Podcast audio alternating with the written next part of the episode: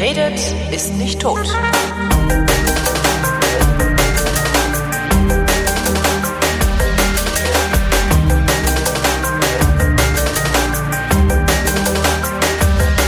Willkommen zu einer völlig neuen Ausgabe der völlig neuartigen, brutal betonistischen, retrofuturistischen, ironisch modernen, urbanen, lehrreichen Unterhaltungsmatinee mit Tradition. Die fast alle Fragen, die an fragen.vrind.de geschickt werden, vrindheitsgemäß jedoch garantiert nicht Zeiten, aber beantwortet hier ist die Vrindheit mit Alexandra Tobor. Und Holger Klein. Habe ich versehentlich die Musik ausgemacht, dabei wollte ich die nur leise machen. Da muss ich das, irgendwie muss ich eine Jingle-Maschine optimieren. Das ist nicht, das gehört sich so nicht. Guten Tag. Ja, guten Tag, Holger. Wie geht's denn so? Mir geht's ganz gut. Ah, ja. Ich glaube, es gibt ein paar Sachen, die unsere Hörer wahnsinnig interessieren. Äh, Und das wäre eine, eine bestimmte Sache. Da habe ich gesehen, dass auf. Twitter, Twitter ganz, ganz viele Leute gefragt haben, wie ist denn dein Workshop so gelaufen? ah, ah, das Ding, wo ich so einen Schiss vor hatte. Ja, Ja. Gu gut genug, sagen wir mal so. Der ist gut genug gelaufen. Also ich habe, ja, also ich habe ich hab dann das gemacht, was ich kann. Äh, ich habe den Leuten erzählt, wie man Radio macht und ihnen erklärt, was sie daraus ableiten können für die Gestaltung ihrer äh, wissenschaftlichen Vorträge. Ob die das jetzt machen oder nicht, weiß ich nicht, aber das, das hat genau so rum, hat's wirklich sehr gut funktioniert. Und das ging, ging halt zwei Stunden, das Ding, und ich habe halt von Anfang an gesagt, äh, passt mal auf, Leute, ich bin nicht jemand, der Vorträge hält. Lasst uns miteinander reden. Ja, Ja. und dann haben wir miteinander geredet und das hat äh, ganz gut funktioniert. Hast dann halt so Ja. bei so einer Gruppe von 20 Leuten oder sowas, ähm, da, da ist dann immer irgendwie ein, zwei dabei, die äh, überkritisch sind, weißt du, so, die hast du ja irgendwie immer, dann hast du eine Handvoll, die mitmachen und der Rest hat zugehört. Das war echt gut. Also das, äh, ja. Meine Angst war da unbegründet. Unbegründet, ja, Jo. das habe ich mir gedacht. Mein nächster Angstgegner ist am Dienstag. Was ist Da da? muss ein Seminar, muss ich da halten. Äh, Darüber, wie man Hörertalk-Sendungen macht. Wow, Und, okay. Äh, auch da habe ich das gleiche Problem wie sonst auch. Ich habe eigentlich das Gefühl, dass ich in einer halben Stunde alles erzählt habe, was ich erzählen kann. Ähm, und schlafe deswegen auch weiterhin schlecht. Also wenn der Dienstag durch ist, dann geht's mir wieder gut. Ja, verstehe. Weil ich nichts äh, zu erzählen habe, möchte ich pluggen. Oh, ein riesengroßer Buttplug für einen Podcast, der Ja. sich meines ähm, meines Buches angenommen hat. Na endlich. Ja, es ist es ist wirklich die geilste Buchrezension, die ich jemals bekommen habe. Aber um ähm, um das zu überprüfen, muss man es selber hören. Erstmal, äh, dieser Podcast heißt Teenager Sexbeichte. Teenager Sexbeichte. was mich absolut fertig macht, ja. Es, ich kenne keinen Podcast, der einen so geilen Namen hat wie Teenager Sexbeichte. Vor allem passt das wunderschön zu unserem Dr. Sommer Spezial. Dann haben die ein saugeiles Logo.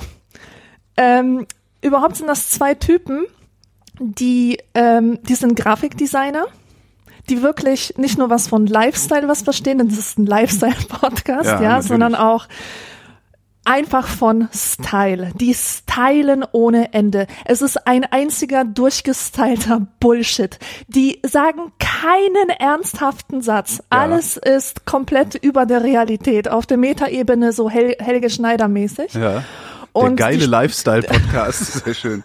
Mit Johnny und Malik. Ja. Und die, die sprechen von ihren Hörern konsequent als Leser. Ja, sehr gut. was ich auch super finde. Und die haben immer so Spezialaktionen in den Podcasts, ja. Zum Beispiel in der Folge Paris, Pariser in Paris. Haben sie ein super Quiz über Podcasts, wo der eine Rezensionen von iTunes vorliest und der andere raten muss, welcher deutsche Podcast damit gemeint ist. Sehr geil. Das ist sehr, sehr schön. Außerdem gibt es wertvolle Tipps gegen Chemtrails, also was man gegen die Auswirkungen der Chemtrails unternehmen kann, mit welchen Steinen man sich da abreiben muss und so weiter. Ähm, also das ist ein Podcast, der ist wirklich noch äh, in den Kinderschuhen, würde ich sagen. Also die haben gerade jetzt erst angefangen, aber ich, ich sehe das Potenzial darin und ich wünsche diesem Podcast unendliches Peniswachstum. Das ist wirklich ganz, ganz toll. Teenager Sexbeichte. Hört, hört rein, genau. Hört rein und seid ähm, gnädig mit ein paar Ausfällen oder so. Manchmal gibt es wirklich Ausfälle, wo man denkt, ach nee, ne? Haben die das jetzt echt? Ach nee, das ist Was irgendwie. sind so Pipi-Kaka, Pipi-Kaka-Witze oder wie? Ja, ja, ja, manchmal wird es so ein bisschen, driftet das so ein bisschen ab in, in genau diesen, diesen Bereich, aber ansonsten ist es einfach saugeil. Und das sind so zwei Leute, nach solchen Menschen suche ich eigentlich mein ganzes Leben lang. Weißt du, das sind ähm, einfach Leute, die das Leben nicht ernst nehmen. Ja. Zumindest für eine Stunde die Woche so tun Genau. können, als ob. Das ist, das ist ja das Wichtige. Also ähm, das, das ganze Leben nicht ernst nehmen, dann endest du ja irgendwann in, in das endet ja katastrophal. Ja. Äh, ja, aber, aber rausge rausnehmen, sich rausnehmen und das Leben nicht ernst nehmen, ist halt Spielen, nennt man das. Ne? Ja, Spiel, Mann, das sind Spieler, das sind Players, die wissen, wie man spielt. Ganz genau, mir fehlen solche Leute in meinem Leben und dieser Podcast gibt mir das. Ähm, einmal die Woche oder so findet das, glaube ich, statt. Und außerdem inspirieren die mich immer wieder zu Sachen, die, die machen immer so Ecken, weißt du, so Wissenschaftsecke, Literaturecke, irgendwas Ecke und äh, führen neue Rubriken ein. Und ich habe mir überlegt, boah, eigentlich müssten wir doch auch mal so eine Rubrik einführen. Irgendeine Ecke? Rubrik, die wir, ja, mit einer Ecke, Ecke. Die, wir, die wir unbedingt mal so belabern müssen. Und dann bin ich auf etwas gestoßen, dann dachte ich, hey, das hat ja fast schon Dr. Sommer Qualitäten. Ja. Und zwar nicht Fragen an Dr. Sommer, sondern Fragen an die Community von elitepartner.de. Wie, wie kommst du da drauf? Mal, also du mal, weißt ja, du, du, du weißt ja, dass ich Bildungsbürger Ja. sehr liebe. Äh, also Ach, Elitepartner ist nicht Singles Nord- mit Niveau und Akademiker und so, ne? Ja, ja, ja, ja, ganz genau. Ähm, ich finde einfach, äh, da wir uns ständig über diese Leute lustig machen, sollten wir ganz klar Position beziehen und sie so richtig demontieren. Und nachdem ich zufällig im Internet folgende Frage gelesen habe, Aber wo findest du die? Äh, absolut dafür. Muss man Ja, sich da du- anmelden? Nein, da muss man sich nicht anmelden. Das Forum ist frei für alle. Das kannst du, kannst du dir alle Fragestellungen ergoogeln. Ah ja. Und das ist richtig geil. Pass auf, ich lese dir mal eine Frage vor. Ja. Einfach nur so als Test und dann können vielleicht unsere Hörer entscheiden, ob das irgendwie äh, lustig wäre, ähm, einmal die Woche so eine Frage vorzulesen Ja. oder nicht. Mann Anfang 40 hört Metalmusik. Ich bin irritiert. Ich bin 35 Jahre alt. Weiblich. Habe auf altmodischem Weg einen Mann kennengelernt, der insgesamt eigentlich völlig normal wirkt. Kaufmännischer Angestellter in leitender Funktion, immer gepflegt, komplett unauffällig, trägt nicht einmal Tattoos, Piercings, Schmuck, auffällige Mode oder sonstiges. Liebt Bars oder Restaurants und Fernreisen, teilweise Kreuzfahrten. Jetzt bin ich die ersten Male in seinem Auto mitgefahren und habe wegen der Musik, die ihr hört, einen ziemlichen Schock bekommen. Auch als er neulich auf mich wartete und ich ihn mit Kopfhörern antraf, hörte er diese Musik. Es ist nicht einfach nur harter Rock, seine Lieblingsgruppen nennen sich Slipknot oder Mudvayne oder Metallica. Die kenne ich natürlich aus dem Radio, die gehen ja teilweise noch. Darauf angesprochen meinte er, das wäre doch trotz seiner 43 Jahre ganz normale Musik, die er auch hauptsächlich nur allein hört, weil sie anderen nicht oft zusagt. Angeblich geht er auch nicht auf solche Festivals und diese Musik dient ihm gelegentlich als Ventil für aufgestaute Emotionen. Ich finde es seltsam, dass ein erwachsener Mann von 43 Jahren solche Musik mag, wenn er ansonsten ganz normal ist und nicht zur entsprechenden Szene gehört. Bin ich dazu engstirnig oder sind solche Männer vielleicht irgendwo nicht ganz okay vermutlich? Was, was mich ja mal interessieren würde, ist, was hört sie denn für Musik? Helene Fischer oder was? Wahrscheinlich Helene Fischer, genau. Wildecker Schöne. Sachen. Schöne Schöne Sachen, Sachen, genau. aus, aus dem Radio. Schöne Musik eben. Schöne, genau. Schöne Evergreens. Musik. Adele und so. Na, die kann ja wirklich was. Ja, aber komm bitte. Ja, stimmt uns. schon. Ja. Das ist äh, so Coldplay-mäßig. Ja, äh, ja. Und am Ende ist es sowieso alles Dirk von Lotzo. Ja, der. So Musik ohne Eier. Hat mal irgendwo, irgendwo im Internet hat mal jemand eine Rezension über ein äh, Tokotronic-Album geschrieben und das als Östrogenmusik, glaube ich, bezeichnet, weil es keine Eier hätte. Ja, das ist schon wahnsinnig schnarchig. Ich habe das auch nie kapiert, wie man die gut ja. finden kann. Ja, nee, das können Obwohl, wir, das können wir, das können wir doch durchaus machen. Also ich finde die, ich finde ja die Elite-Partner, Elite-Partner-Frage du jour finde ich eigentlich eine sehr schöne Rubrik. Damit könnten wir ja die Sendung immer einleiten. Ja, genau. Ja. Nee, ich finde das einfach herrlich. Ich habe da ein bisschen rumgelesen, so rumgebrowst und das ist, äh, das ist für einen Bourdieu-Soziologen, wie ich es einer bin, ist das, ist das einfach nur Abgrenzungsarschloch, Arschloch. Ab Abgrenzungsarschloch, aber das ist, das ist einfach nur köstlich, was, was diese Leute sich einbilden, wer sie sind. Wie viel sie sich einbilden auf ihre Doktortitel, auf, auf ihr Studium, auf ihren Lifestyle, das ist nicht auszuhalten. Naja, gut. Ähm, Ja, vor wir auf die, auf die Bücher, die sie in der Regalwand stehen haben, ne? ja, ja, ja, ja, klar. Weil da stehen solche Antworten halt nicht drin, ne? Also Scholastik hat bei sowas noch nicht geholfen. Scholastik hilft nicht gegen Metal. Mhm. Naja, äh, kommen wir zu den Fragen. Äh, der Wind, Printpartner. Jetzt kapiere ich den erst. Was? Nichts, egal. Ähm, bitte, Okay. mach weiter. Äh, ähm, äh, äh, ja, äh, eine Frage von Sebastian. Sebastian will wissen, wart ihr, wart ihr mal bei der Schlachtung eines größeren Tieres dabei? Schwein, Kuh, Pferd, Wildschwein oder so? Habt ihr auch die anschließende Verarbeitung mitgemacht? Ausnehmen, häuten, enthaaren, kochen, verwursten? Um Gottes Willen, nein. Aber, aber, ich habe einen Film gesehen von, von äh, Fassbinder, der Mhm. heißt In einem Jahr mit 13 Monden. Und ähm, wenn man das, ähm, da gibt es eine Schlachtszene, eine Ja. Schlachthofszene auf dem Schlachthof. Wenn man das auf äh, YouTube sucht, steht da, dieses Video ist möglicherweise für einige Nutzer unangemessen. Und Essen, äh, Sie lieber Hackfleisch kaufen. Aus dem Kühlregal. Am besten kaufen Sie Hackfleisch nur im Kühlregal. Ja, ohne Scheiß jetzt. Als ich, als ich das zum ersten Mal gesehen habe, diesen Film, beziehungsweise diese Szene da drin, vor allem, du musst dir vorstellen, das ist, ähm, das ist eine Transsexuelle, die führt, oder ein Transsexueller, das ist schwer zu sagen, ähm, die führt, die geht mit irgendjemandem durch den Schlachthof. Ja. Ähm, und rezitiert Goethe und erzählt von ihrem Leben in einer extrem schrillen, gepitchten Stimme, während super schrecklich. Während super kranke Musik ertönt. So, ähm, ähm, keine Ahnung, Thriller-mäßige Musik. Äh, absolut krank. Und während das alles passiert, werden Kühe aufgeschlitzt. Das Blut Ah. flatscht in Eimern aus den Kühen heraus. Ähm, und es, diese Szenen kennen kein Erbarmen. Und als ich das 2008 zum ersten Mal gesehen habe, bin ich erstmal Leberwurst sprengen gegangen und habe dann aufgehört, für ein paar Monate Fleisch zu essen. Das war wahrscheinlich Kunst, ne? Was der Fassbinder da gemacht hat. Ja, natürlich war das Kunst. Mir, Und mir fällt bei sowas, wenn ich wenn ich sowas höre, mir fällt da gerade, es gab mal ähm, Harald Schmidt hat mal was gemacht, als Harald Schmidt noch auf Sat 1 war und irgendwie äh, alles konterkariert hat, was Fernsehen irgendwie so ist, hat er eine, ich weiß gar nicht, ob das eine Rubrik war oder ob er da einfach nur mal einen Einspielfilm äh, produziert hat, Lachen mit Martin Heidegger. Ähm, da ist er Heidegger zitierend durch ein Obdachlosenheim in Köln gelaufen und hat sich dabei Ja. filmen lassen. ist doch großartig, oder? Das ist so bitter. Und labert da irgendwas über das Seiende. Das war wirklich sehr, sehr schön. Super geil. Siehst du, das Lachen ist für mich. Kunst. Das ist Kunst. Es berührt dich, es bringt dich zum Lachen, es schockiert dich. Das ist alles, was Kunst können muss. Ja, ja, ja. ja. Äh, um die Frage auch noch zu beantworten, nein, war ich noch nie und das ärgert mich sehr. Ich habe bisher noch nicht Gelegenheit gehabt, äh, bei sowas mal mitzumachen. Und würdest Es gab du das so gerne eine tun? Ganz legendäre Veranstaltung ähm, hier in den, in den weiten Brandenburgs, die hieß Pork Camp. Da haben sich so ein paar äh, Food-Verrückte, also Essensverrückte getroffen auf so einem Bauernhof, wo man, wo man auch Gästezimmer mieten kann. Ähm, und haben da irgendwie ein langes Wochenende damit verbracht, ein Schwein, ein noch lebendiges Schwein zu schlachten und komplett zu verarbeiten. Das finde ich total cool. Also, weil da lernt man, glaube ich, auch mal richtig was bei. Ja. Ich finde das auch gar nicht so schlecht, ähm, wenn sogar Kinder die Gelegenheit bekommen, so etwas zu erleben.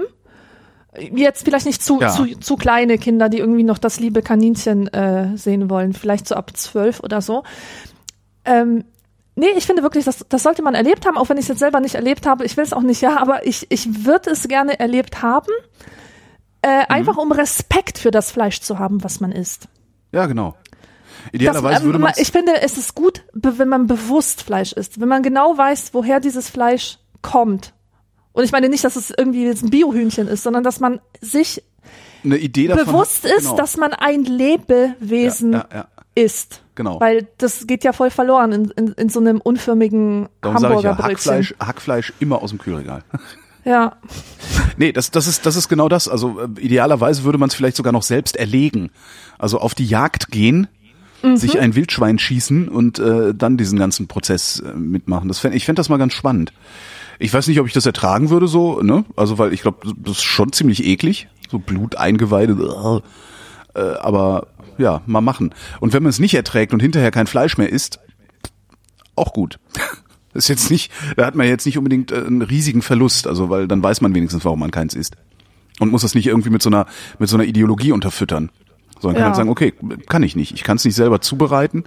Ähm, dann lasse ich es halt. Wobei das vielleicht auch eine Ideologie ist, weil wir in einer arbeitsteiligen Gesellschaft leben. Der Jan fragt, warum haben Models auf Plakaten häufig einen dümmlich aussehenden, leicht offenen Mund? Das ist doch völlig klar, ja. Warum findest du das dümmlich und nicht sinnlich? Hm? Das, das haben die, weil die äh, wollen alle, alle wollen dir einblasen, Jan.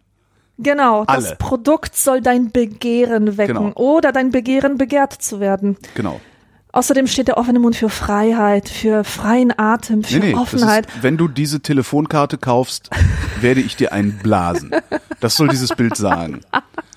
Der geschlossene Mund, der gehört auch immer der strengen, selbstbeherrschten Matrone, gell? Genau. Männer, Männer machen das übrigens nie. Stell dir vor, äh, so eine klassische Männerwerbung, Mann steht da in geilem Anzug, hat eine geile Uhr an oder so, oder wirbt für, für Rasierwasser und hat den Mund so leicht lasziv geöffnet. Das, das passiert nicht.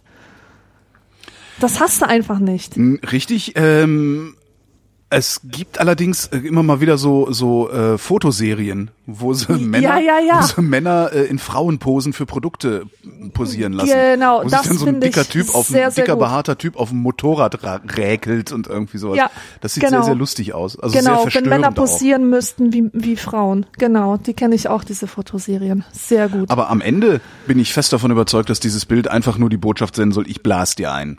Ganz, ganz Ja, ehrlich. Also auf so absolut. einer, Ja, ja, auf so einer ganz, geht's. ganz äh, rudimentär archaischen äh, Ebene soll das einfach nur eigentlich, eigentlich soll das Plakat, will das Plakat, dass du davor stehen bleibst, dir einen runterholst. Aber was willst von Frauen?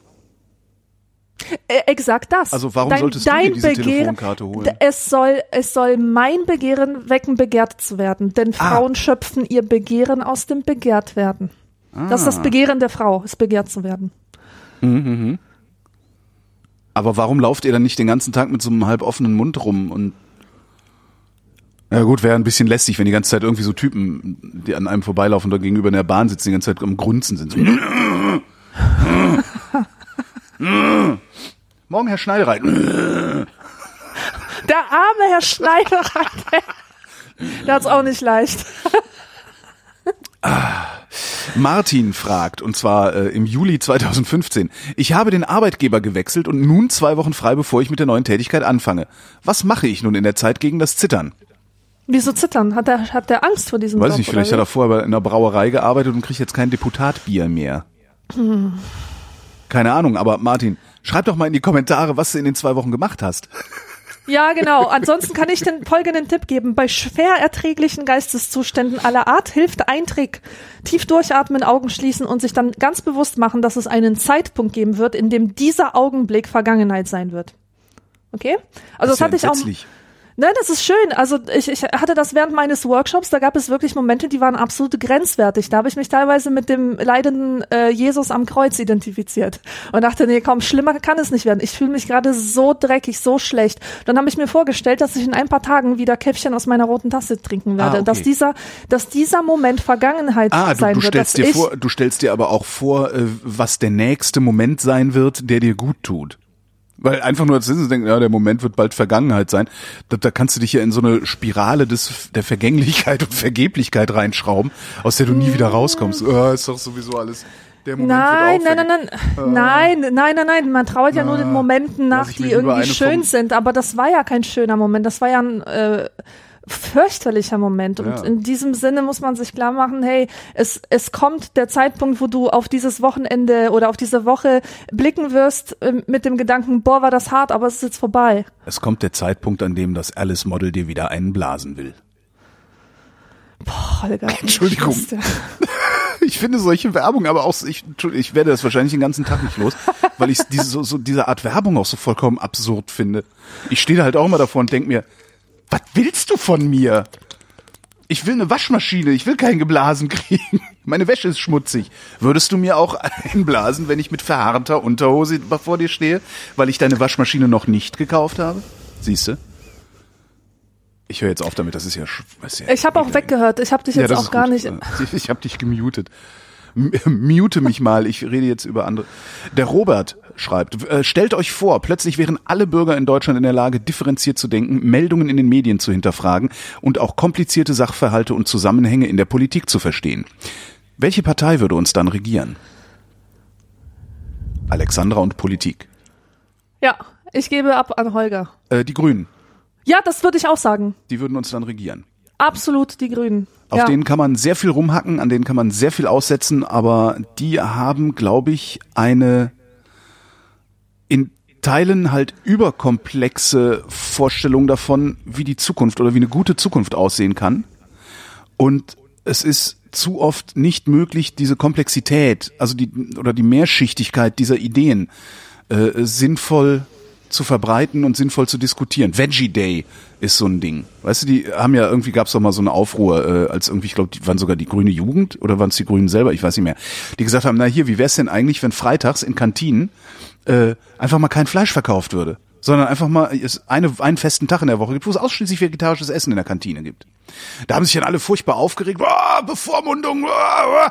und da kommt es halt überhaupt nicht mehr dazu, die dahinterliegende Idee zu formulieren, zu diskutieren, die Konsequenzen zu formulieren, zu diskutieren, weil eigentlich ist die Idee total super. Ja, das heißt nämlich, dass auf einmal von diesen absurden Mengen Billigfleisch und und und und Gammelzeugs, was in den was was verkauft wird, weil in der Kantine wollen ja alle nur für 2,50 was essen. Sieht ja niemand ein, irgendwie äh, 12 Euro in der Kantine auszugeben und da dann vielleicht ein vernünftiges Schnitzel liegen zu haben, das vielleicht auch nicht so riesengroß ist, sondern alle wollen halt für 2,50 Euro ein 300 Gramm Schnitzel da liegen haben das ist letztendlich was, was Massentierhaltung mit ermöglicht und diese Zustände in der Massentierhaltung mit ermöglicht. Und wenn du hingehst und sagst, wir machen das jetzt einen Tag in der Woche nicht, fährst du sofort den Verbrauch runter und hast vielleicht weniger Massentierhaltung, weniger Dreck, weniger ethisch äh, fragwürdige Lebensmittelerzeugung und so. Und äh, das sind so Gedanken, die ich bei den Grünen total oft sehe, wo ich denke, ja, wenn man das jetzt mal zu Ende denkt, dann befinden wir uns nämlich nicht in einem Ökofaschismus, sondern dann befinden wir uns in einer, in, in einer Welt, in der ja, wir vielleicht, um beim Veggie Day zu bleiben, qua Konsum die Welt für alle ein bisschen besser machen. Und dann kommt natürlich, ja, ich bin nicht, ich bin nicht so wohlhabend, ich bin nicht reich genug, dass ich mir das leisten könnte, was die Grünen für eine Politik machen wollen. Ja, ist ja gut. Ja, es muss ja auch nicht sofort der Liter Sprit einen Fünfer kosten, aber man kann ihn ja langsam dahingehend anheben, sodass sich jeder innerhalb der nächsten zehn Jahre überlegen kann, wie organisiere ich denn den Weg zu meiner Arbeit und bla bla bla bla bla. Und man kann diskutieren, wenn sowas kommt wie war damals, ne? Die haben irgendwann mal gesagt, wenn man die Umweltschäden einpreisen würde, müsste der Liter Sprit fünf Mark kosten. Genau das gleiche. Ah, die Grünen fordern fünf Mark pro Liter Sprit, die spinnen doch. nee, die spinnen halt nicht.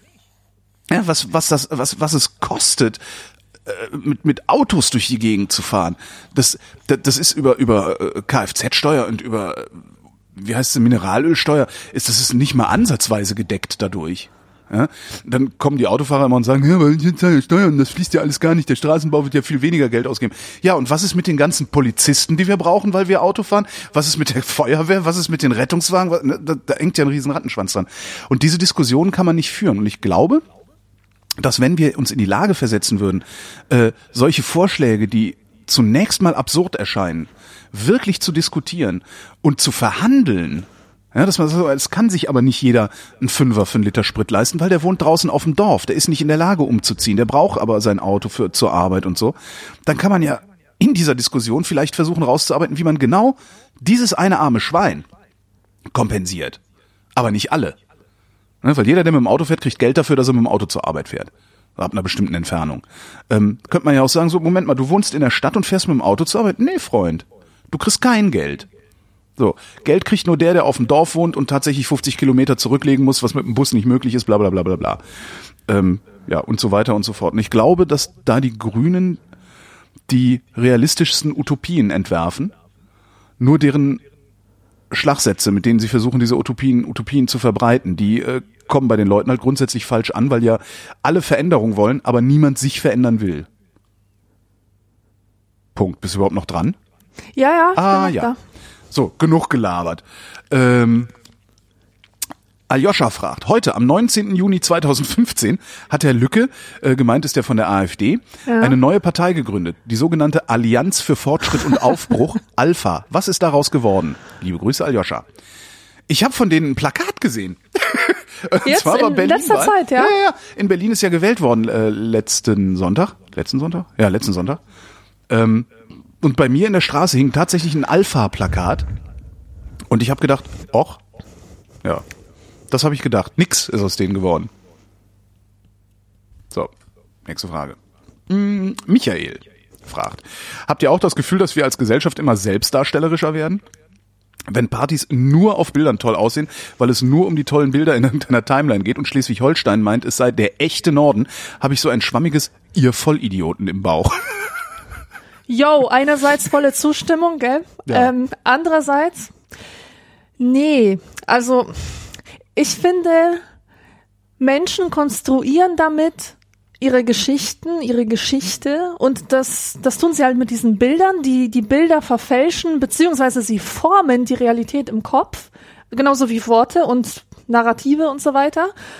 Und insofern finde ich es gar nicht so schlimm, wenn der Erinnerung an eine Party nachgeholfen wird und das sozusagen reframed wird. Also was man, man hat halt wirklich so eine mittelmäßige Party erlebt, macht aber ein paar Fotos, die irgendwie suggerieren, dass es voll die geile Party war und dann ist das als geile Party im Kopf gespeichert. Ist es tatsächlich, Äh, wir- ne? Vor allen Dingen, wenn man und dann nochmal ja. drauf guckt und denkt, ah ja, stimmt, das war lustig. Genau. Ja. Ja, und äh, wir machen das ständig. Und nur weil Insta Instagram so eine neue Sache ist, ähm, kommt es uns halt peinlich vor oder irgendwie blöd oder weil es was halt ungewohnt ist. Aber im Grunde machen wir das schon seit Jahrhunderten mit mit anderen Dingen. Wir, wir stellen es äh, nur nicht nach außen da so groß, ne? sondern wir bleiben, Ja, ja, ja. wir bleiben im Zweifelsfall Genau. in unseren Freundeskreisen und machen da den Dia-Abend oder so. Genau. Und ich bin auch, ich bin auch so ein Mensch, der Fiktionen für eine geile Droge hält, für eine sehr, sehr geile Droge. Ähnlich wie Musik.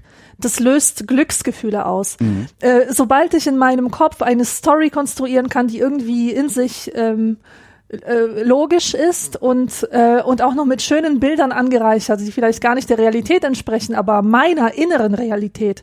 Das löst Glücksgefühle aus und ist deswegen ein vollkommen legitimer Weg, ähm, für Wohlergehen zu sorgen. Allerdings muss ich sagen, dass mir ähm, Menschen sympathisch sind, die nicht ständig ihre Fresse ins Netz stellen.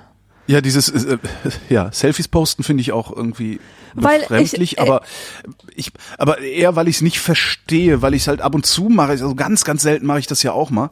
Ähm, aber da geht's in der Regel wenn ich jetzt also da mag man mich Lügen strafen, aber wenn ich eine Selfie poste, dann meistens, äh, weil mein Gesicht eine Reaktion auf den Hintergrund des Bildes zeigt oder so. Ach so, also du willst nicht, Also, dass weißt so irgendwelche weit Leute oh, hübsch äh, drunter schreiben. Nee, nee, genau, sondern so eher so, ich weiß noch, es gibt eins von mir, äh, da stehe ich in, in Venedig, ähm, da gibt's überall so Crepe-Stände und da steht ein riesiges Nutella-Glas, da müssen bestimmt fünf Kilo Nutella drin sein oder so. Und da, es gibt ein Selfie von mir, da stehe ich da mit aufgerissenen Augen daneben. Ja. Also so, dass ich eine, eine Verbindung zum äh, eigentlichen Motiv herstelle. Also ich ja, ja, also nicht die, Motiv Situation, die Situation steht im Vordergrund, nicht deine Fresse. Genau. Ja.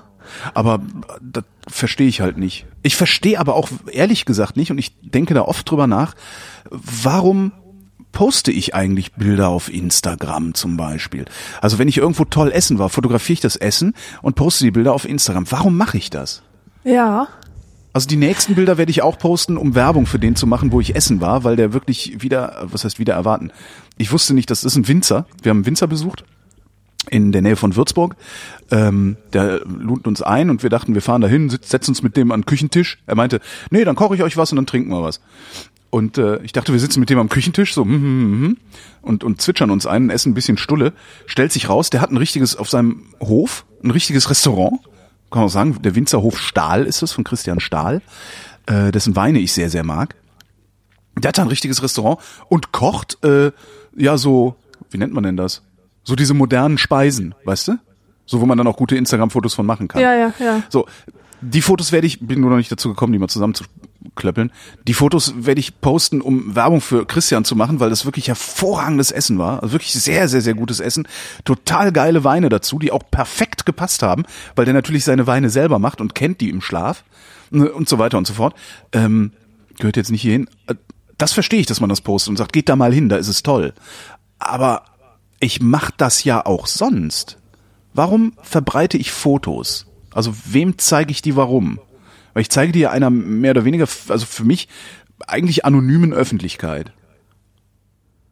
Warum mache ich das? Ja, ähm,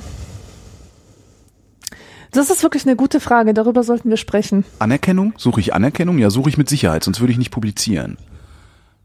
Aber Ja, so ein das- olles Foto von irgendwas, äh, was mir gefällt. Es ist doch, ist es, ist es nicht komplett natürlich, dass man Dinge, die man erlebt, mit anderen teilen möchte? Ja, aber kann ich das nicht auch mit meiner Liebsten teilen? Ja, aber Warum das ist das wieder, öffentlich? das ist wieder so, the more the merrier. Ähm, ich weiß nicht, also ich find's total aufregend, wenn man, ähm, wie das jetzt anhört. Ich, find, ich find's irgendwie, ja, aufregend zu wissen, das sind irgendwelche Leute irgendwo da draußen und die lasse ich teilhaben an, an, an meinem Leben. Ich äh, stelle sozusagen so eine abstrakte Nähe Ja. ähm, äh, her. Das, das macht mich total happy. Das macht so ein, so ein schönes äh, Verbundenheitsgefühl in mir. So eine Liebe zur, zur Welt. Ich, hab, ich weiß es nicht. Und mir ist es auch dann auch egal, wie, wie abstrakt diese Leute sind. Was natürlich Also interess- was, was, was sehr angenehm ist an den Reaktionen, ist dieses Gefühl, ah, ich bin nicht allein. Dir gefällt das Bild, was ich gemacht habe. Ja, andererseits weißt du dann, mit welcher Lieblosigkeit du immer dieses Herzchen drückst. Also bei, bei mir ist das so. Äh, das ist bei mir ganz, ganz selten, dass ich mir denke, boah, ist das ein tolles Bild. Oder, oh, danke, dass du diesen so, schönen nee, Moment ich, mit mir also geteilt beim hast. Herzchen drücken Also, bin ich extrem sparsam. okay, ich bin da gar nicht sparsam. Ich bin so, ja, okay, das ist Herzchen und Pfaffs sind bei mir so eine Art Lesebestätigung. Ach so, nee, das das ist- das soll dem anderen einfach signalisieren, dass ich es gesehen habe. Also bis ich, bis ich auf Twitter einen Pfaff klicke, muss wirklich schon viel passieren. Meistens muss ich mich fürchterlich kaputt gelacht haben. Okay. Ja. Ja, aber ja, ja, aber ja, wir sind eine Gesellschaft von Selbstdarstellern. Ich habe mal eine ganz interessante Arbeit gelesen, also was heißt Arbeit, eine Argumentation, ein, ein Essay oder wie es heißt, äh, in einem Buch. Dieses Buch heißt Generation Facebook, ist äh, auch schon ein paar Jahre alt und ist so eine so eine äh, äh, wie nennt man das so eine Aufsatzsammlung Anthologie oder wie nennt Ja. man das? Ja, ist eine Anthologie, wo äh, was weiß ich Psychologen, Soziologen einfach mal aufgeschrieben haben, was sie über Facebook wissen, denken, ähm, ja wissen und denken und meinen. Und da gab es halt auch einen Aufsatz drin, der sagt im Grunde machen wir alle in diesen sozialen Medien Werbung in eigener Sache. Das fand ich ganz äh, interessant und ich kann das auch sehr gut Ja, ja, nachvollziehen. das- Weil letztendlich ist das Werbung in eigener Sache. Wir designen uns da. Ähm, es gibt welche, die sind halt, die sind halt, also klar, die, die, die, die Integrität variiert natürlich sehr stark. Es gibt halt so Leute, was weiß ich, äh, ich vermute mal, dass, äh, wen kennen wir denn, dass Durst äh, weitaus komplexer ist als sein Twitter-Feed ist. Und es gibt mit Sicherheit auch Leute, die sind einfach brutalst authentisch und hauen alles raus. Äh, aber am Ende ist es doch alles eine Inszenierung irgendwie. Aber warum inszeniere ich mich? Es ist, es ist auch ein bisschen Zwang. Oder anders, warum, also ich kann ja nachvollziehen, dass ich mich inszeniere. Das ist seit 20 Jahren mein Broterwerb, mich zu inszenieren. Ähm, aber warum inszenieren andere sich, die eigentlich mit, mit, mit Publizität gar nichts am Hut haben? Weil sie ganz normale Jobs haben. Ja, ja, ja, ich weiß, was du meinst. Ähm, also ich habe ja mit den Jugendlichen damals gesprochen, das ist auch in diesem, äh, in, in dieser Audioaufnahme, die ich dir geschickt hab, drin, äh, über das Ritzen. Und da hat eine Teilnehmerin gesagt, dass es äh, abgenommen hat im Zuge der äh, Social Media Sache, weil äh, durch Social Media Jugendliche auf sich aufmerksam machen können. Die können sagen, ich bin hier. Ich werde gesehen. Ja. Dieses gesehen werden, das ist ein Grundbedürfnis des Menschen und zwar nicht erst seit dem Internet. Das war es ja schon immer. Und ähm, Social Media gibt uns halt diese Möglichkeit, gesehen zu werden und Ja. verstärkt vielleicht auch noch das Bedürfnis danach, weil wir sehen, dass alle anderen es halt auch machen. Und äh, da liegt es einfach näher. Das ist so, we- weißt du, wenn, wenn im Raum eine Pistole liegt, dann, ähm, dann ist die Wahrscheinlichkeit größer, dein Problem damit, damit zu lösen. Ja. Äh, statt äh, eine andere Lösungsmöglichkeit. We- Weißt du, was ich meine? Also ich, ich glaube, dass viele Menschen ihre, ihr normales Bedürfnis nach Aufmerksamkeit in Social Media, äh, mit Social Media zu lösen versuchen, das aber ein etwas eitler Versuch ist, der nicht wirklich Resonanz erzeugt. Ähm, oberflächlich funktioniert es, man bildet sich ein, ähm, dass man gesehen wird, weil man wird ja auch gesehen, ja, man wird äh, gesehen, das Attest dafür sind dann irgendwelche Likes und Pfaffs und keine Ahnung was. Ähm, und das ist aber, das ist aber kein adäquater Ersatz für wirkliche Aufmerksamkeit, für die Aufmerksamkeit, die mit Zeit einhergeht. Also damit, dass dir jemand Zeit schenkt, Ja. dass dir jemand in die Augen schaut. dass irgendeine Chemie zwischen zwei Menschen vor sich geht. Ja. Ja, Hier ist wieder eine Politikfrage, die schmeißen wir mal raus, ne? ja. Weg. Äh, Meo schreibt. Gegrüßt seien Alexandra Lollek und der Holkster Bollek der Podcast-Unterhaltung. Folgende Frage. Angesichts zunehmender Radikalisierung von Pegida und Konsorten mit Brandanschlägen, Verfolgung, Demonstrationen etc. habe ich immer wieder das Gefühl, dass die Medien in ihrer Gesamtheit ständig versäumen, den Menschen klarzumachen, wie scheiße es für den Einzelnen wäre, wenn Pegida wirklich den Ton angeben würde. Meine Frage also, wie könnten und sollten Medien, also TV, Radio, Zeitung, YouTube etc., die Bevölkerung aufklären, damit Pegida als das entlarvt wird, was es ist?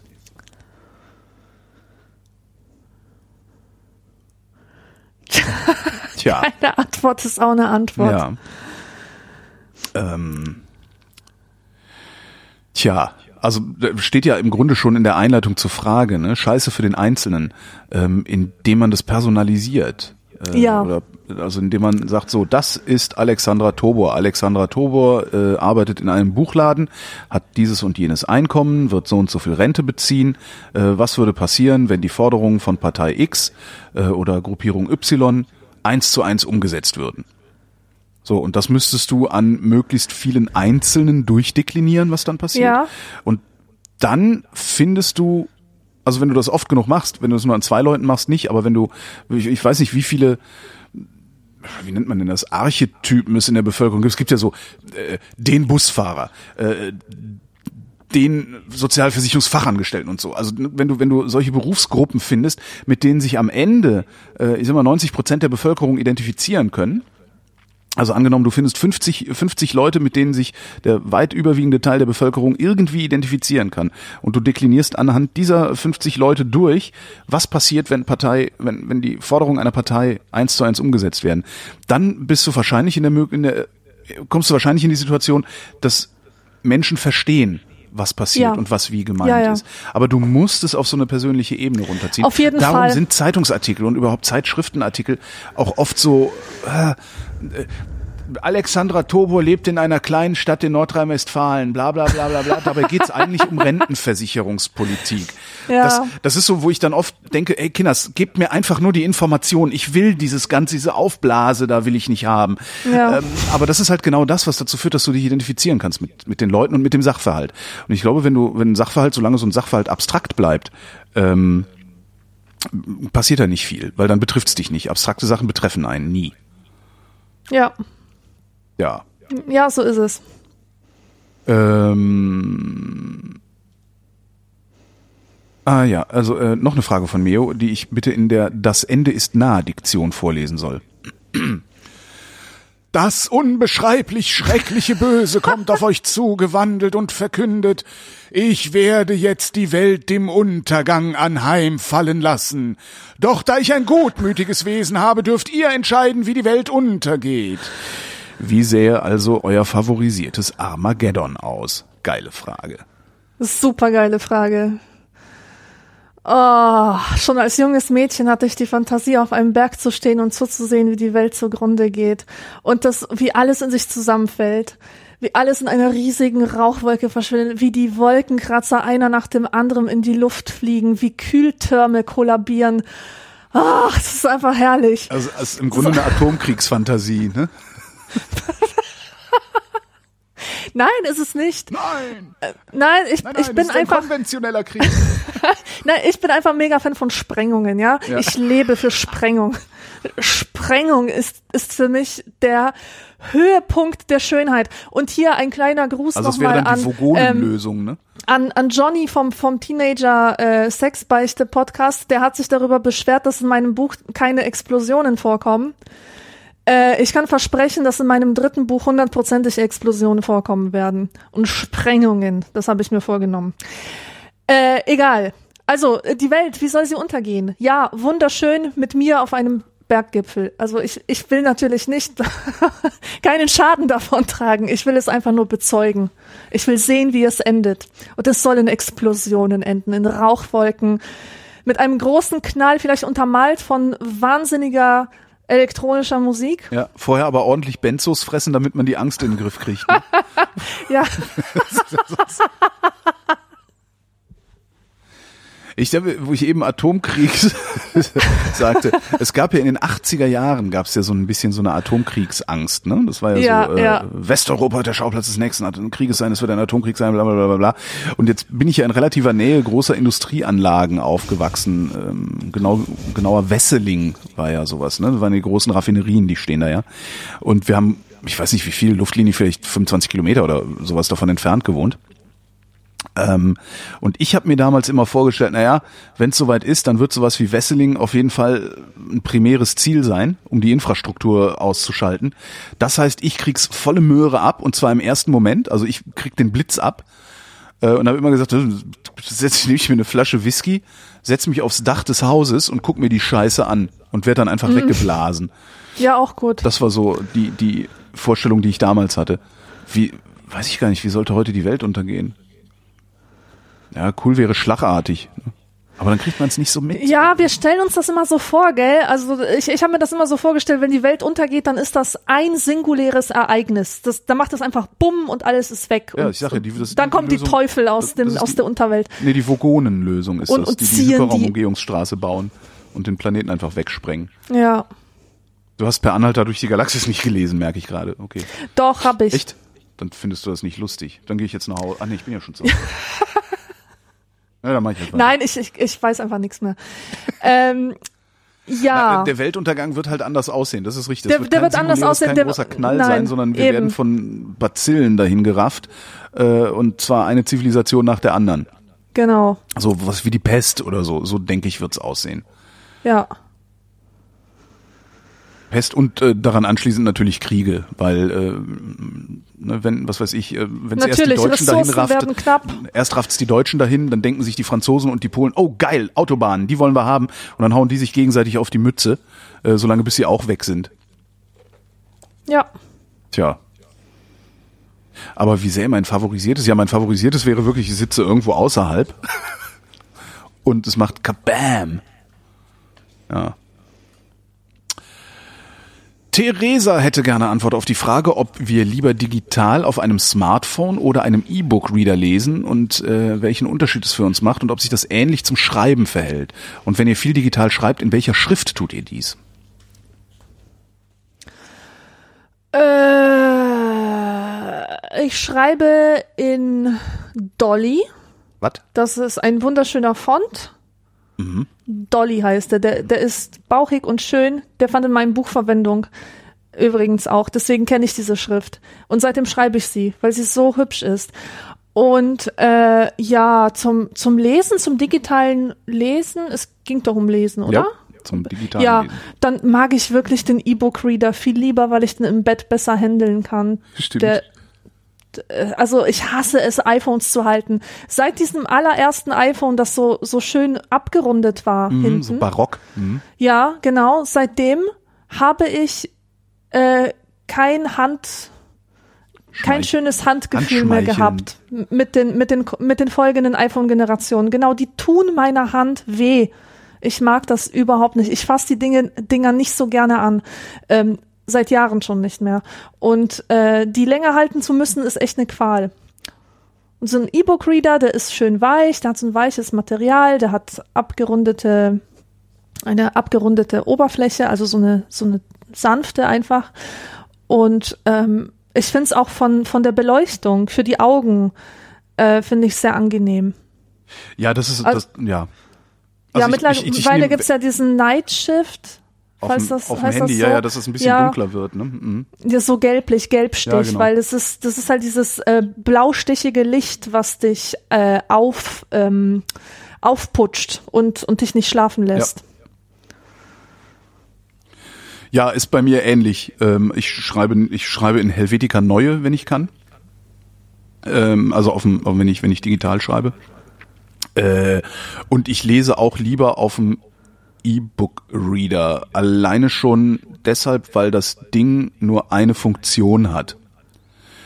Ähm, und nicht irgendwie die ganze Zeit rumklimpert und pinkt und hier ein Update haben will und da kommt noch eine Nachricht und äh, dann ähm, lese ich irgendwie was Interessantes und denke, oh, das ist ein schönes Zitat, was du sofort twittern kannst.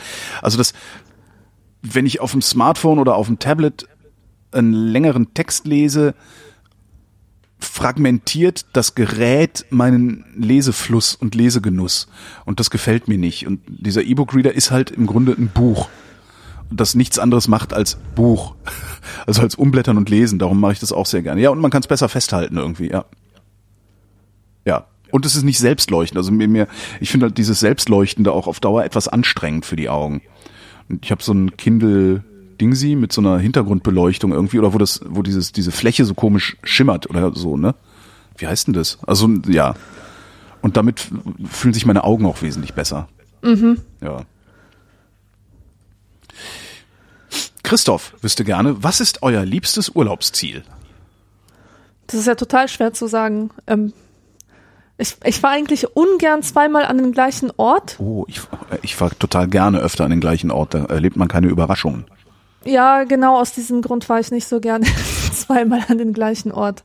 Aber ich glaube, mein liebstes Urlaubsziel, also Irland. Mhm. Weil dieses Land mir gut tut. Das Grün ist gut für meine Psyche, das Meer, die Temperatur dort ist immer perfekt. Die Lichtverhältnisse sind toll, weil es so häufig regnet. Das ist nicht so, dass es den ganzen Tag regnet, sondern mal Regen, Sonne, Regen, Sonne, das macht wunderschönes Licht. Also Irland hat ziemlich viel von dem, was ich äh, wovon ich mehr haben will. Aha. Ja, Gardasee. Mhm. Das ist bei mir so. Da ist, da ist Italien, da ist immer, also außer im Hochsommer, da ist es fürchterlich heiß, aber im Grunde ist da immer ein angenehm mildes Klima. Äh, es gibt äh, gutes Essen, es gibt einen See, auf den man gucken oder über den man schippern kann. Es gibt Berge, auf die man im Zweifelsfall auch hochlatschen kann, wenn man das will. Äh, ja, bei mir ist es auf jeden Fall der Gardasee. Warst du da schon oft? Äh, ja. Mhm. Aber immer nur ein paar Tage, also nie wirklich lang. Ich würde gerne mal, ich, was ist, das wäre ja so einer meiner meiner äh, feuchten Träume, ist ja irgendwie so viel Zeit und Geld zu haben, dass man sich immer wochenlang irgendwo hinbegeben kann. Ich würde mich halt gerne mal irgendwie, weiß ich nicht, sechs oder acht Wochen oder so in, in irgendwie zum Gardasee Airbnb und dann da einfach mal wirklich lange sein, so lange bis man, ja, bis man dass man seine Wäsche waschen muss und, Ja. äh, und so. Also das äh, ja. Also das, das fände ich halt geil, aber das schaffe ich nicht.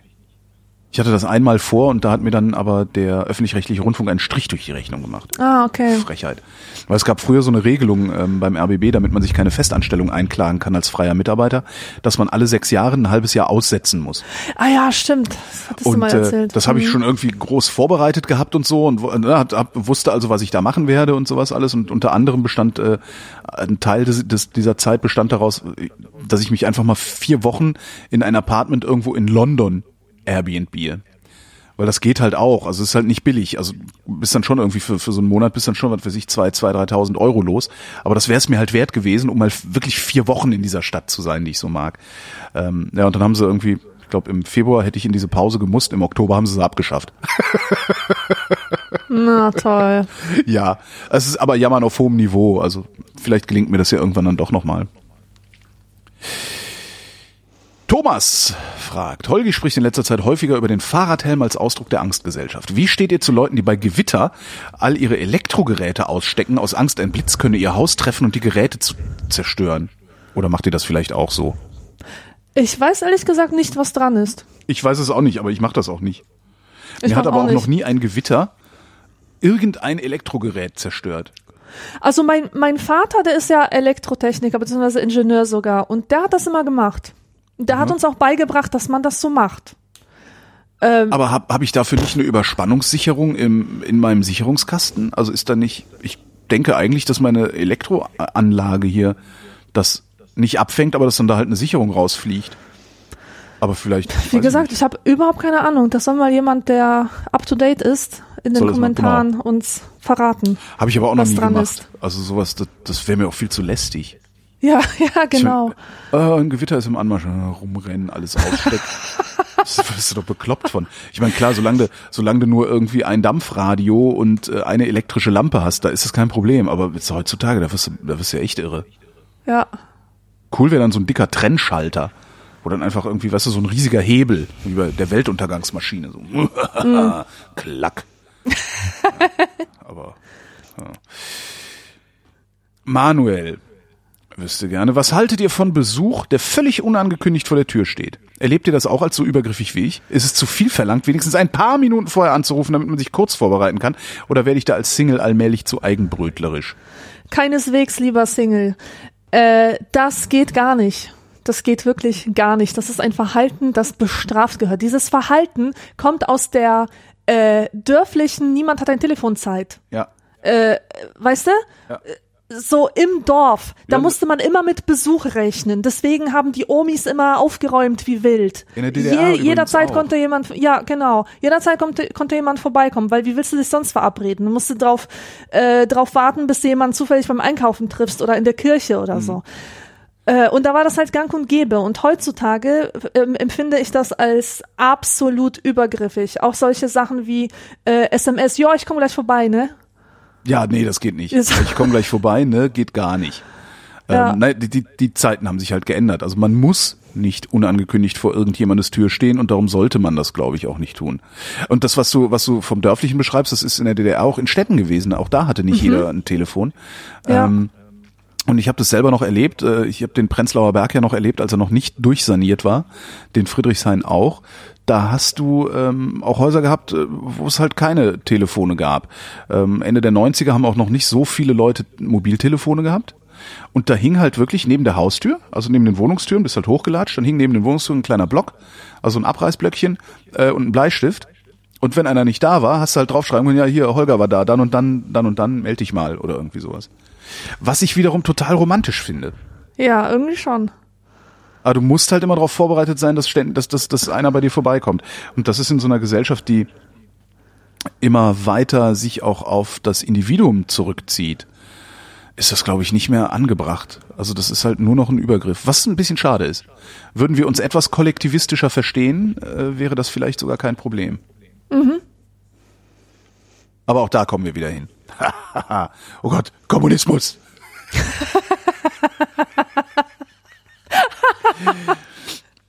Ach, Steffen schreibt, in Folge 460 ging es um Idioten und wie man mit Idioten diskutiert. Holgi meinte dann, dass man mit diesen nicht diskutiert, sondern deren Argumentationsweise dekonstruieren soll, damit die anderen Personen merken, dass der Idiot ein Idiot ist. Wie macht man das am besten? Habt ihr Tipps oder Vorgehensweisen, die man anwenden kann? Da diese Frage hier schon hunderttausendmal diskutiert wurde, habe ich einmal einen anderen Beitrag dazu. Und zwar Ja. ähm, geht mal auf fallacyfiles.org. Das ist eine großartige Seite, die einem sämtliche Logical Fallacies, also logische Fehlschlüsse, erklärt.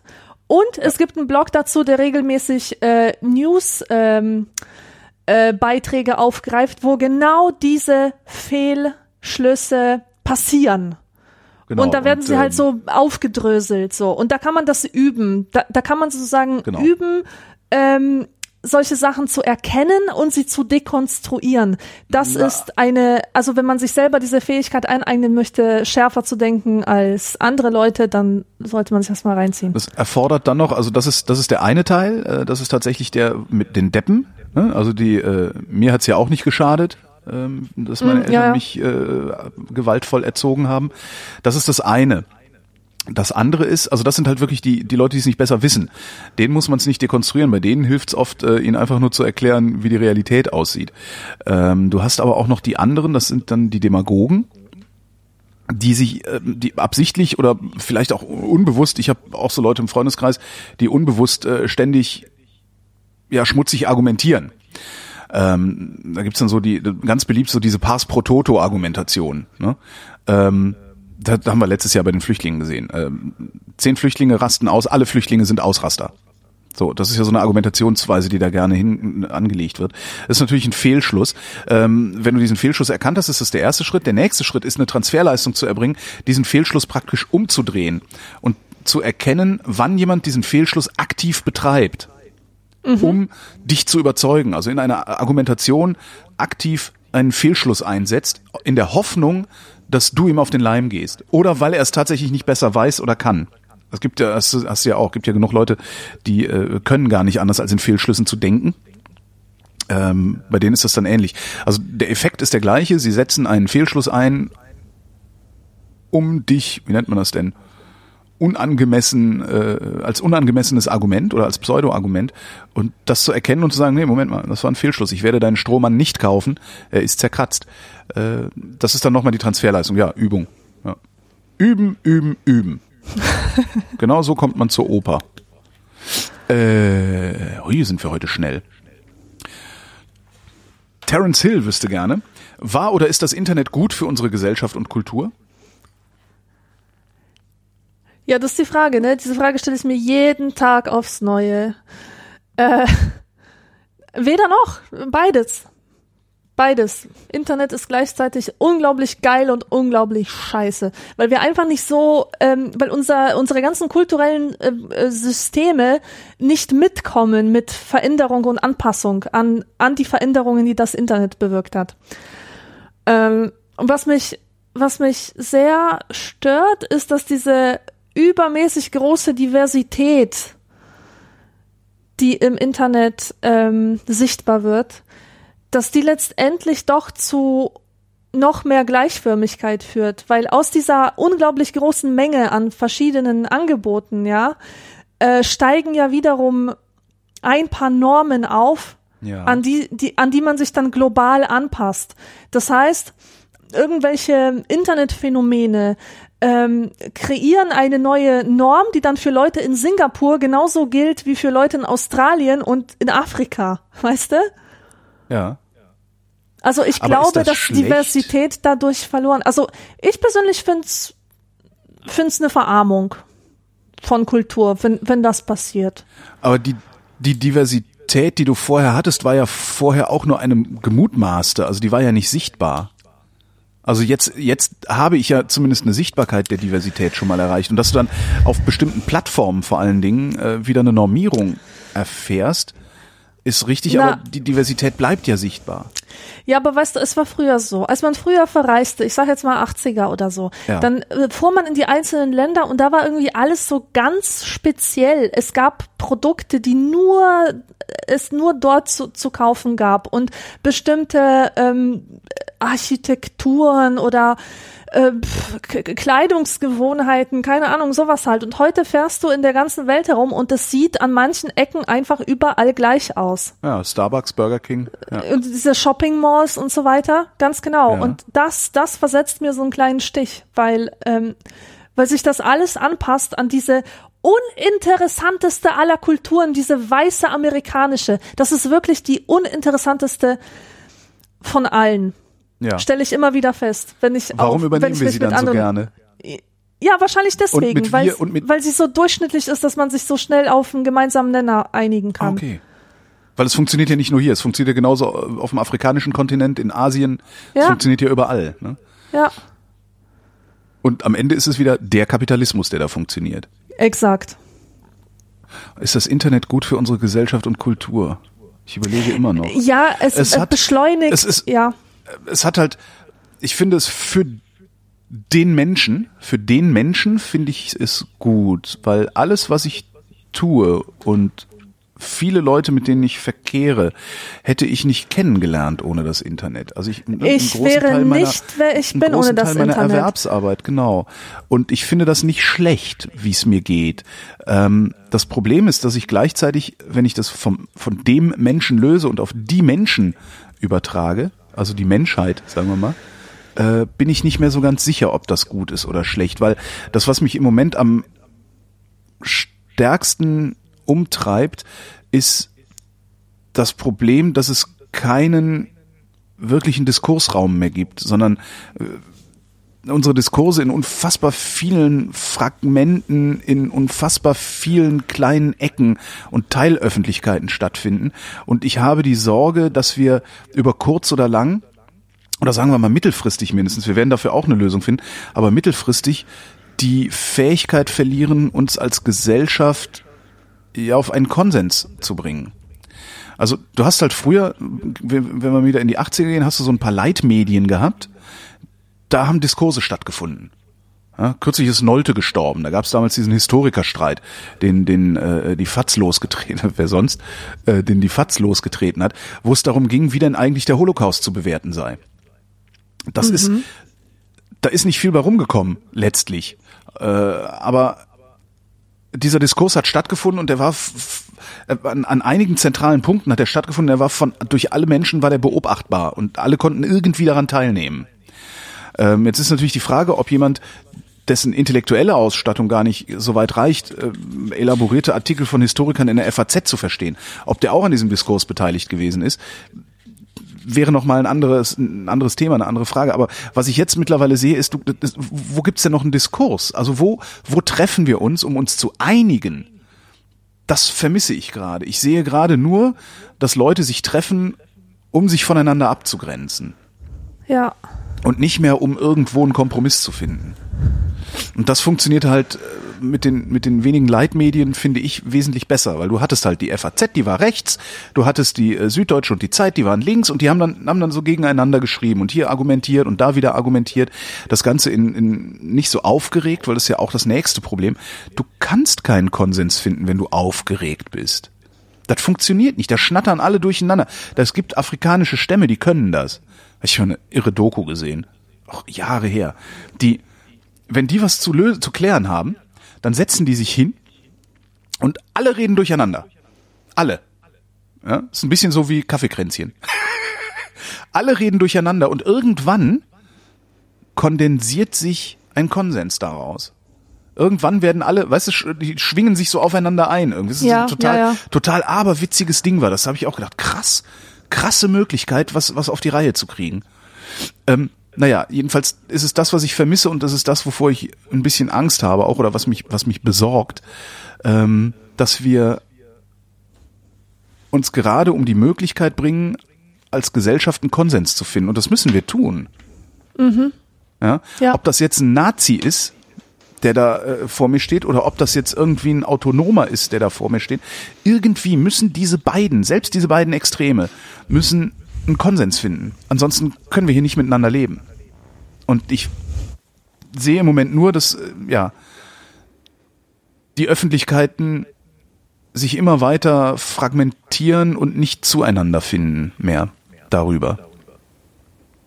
Ja, und darum glaube ich, dass das Internet mittelfristig schlecht für unsere Gesellschaft und Kultur ist. Gut für den Einzelnen, weil er ist nicht mehr allein, der ist sichtbar, aber schlecht für Gesellschaft und Kultur und zwar so lange, bis wir nicht eine Lösung gefunden haben dafür, wie wir den politischen Diskurs wieder irgendwie zumindest etwas stärker zentralisiert kriegen. Ja.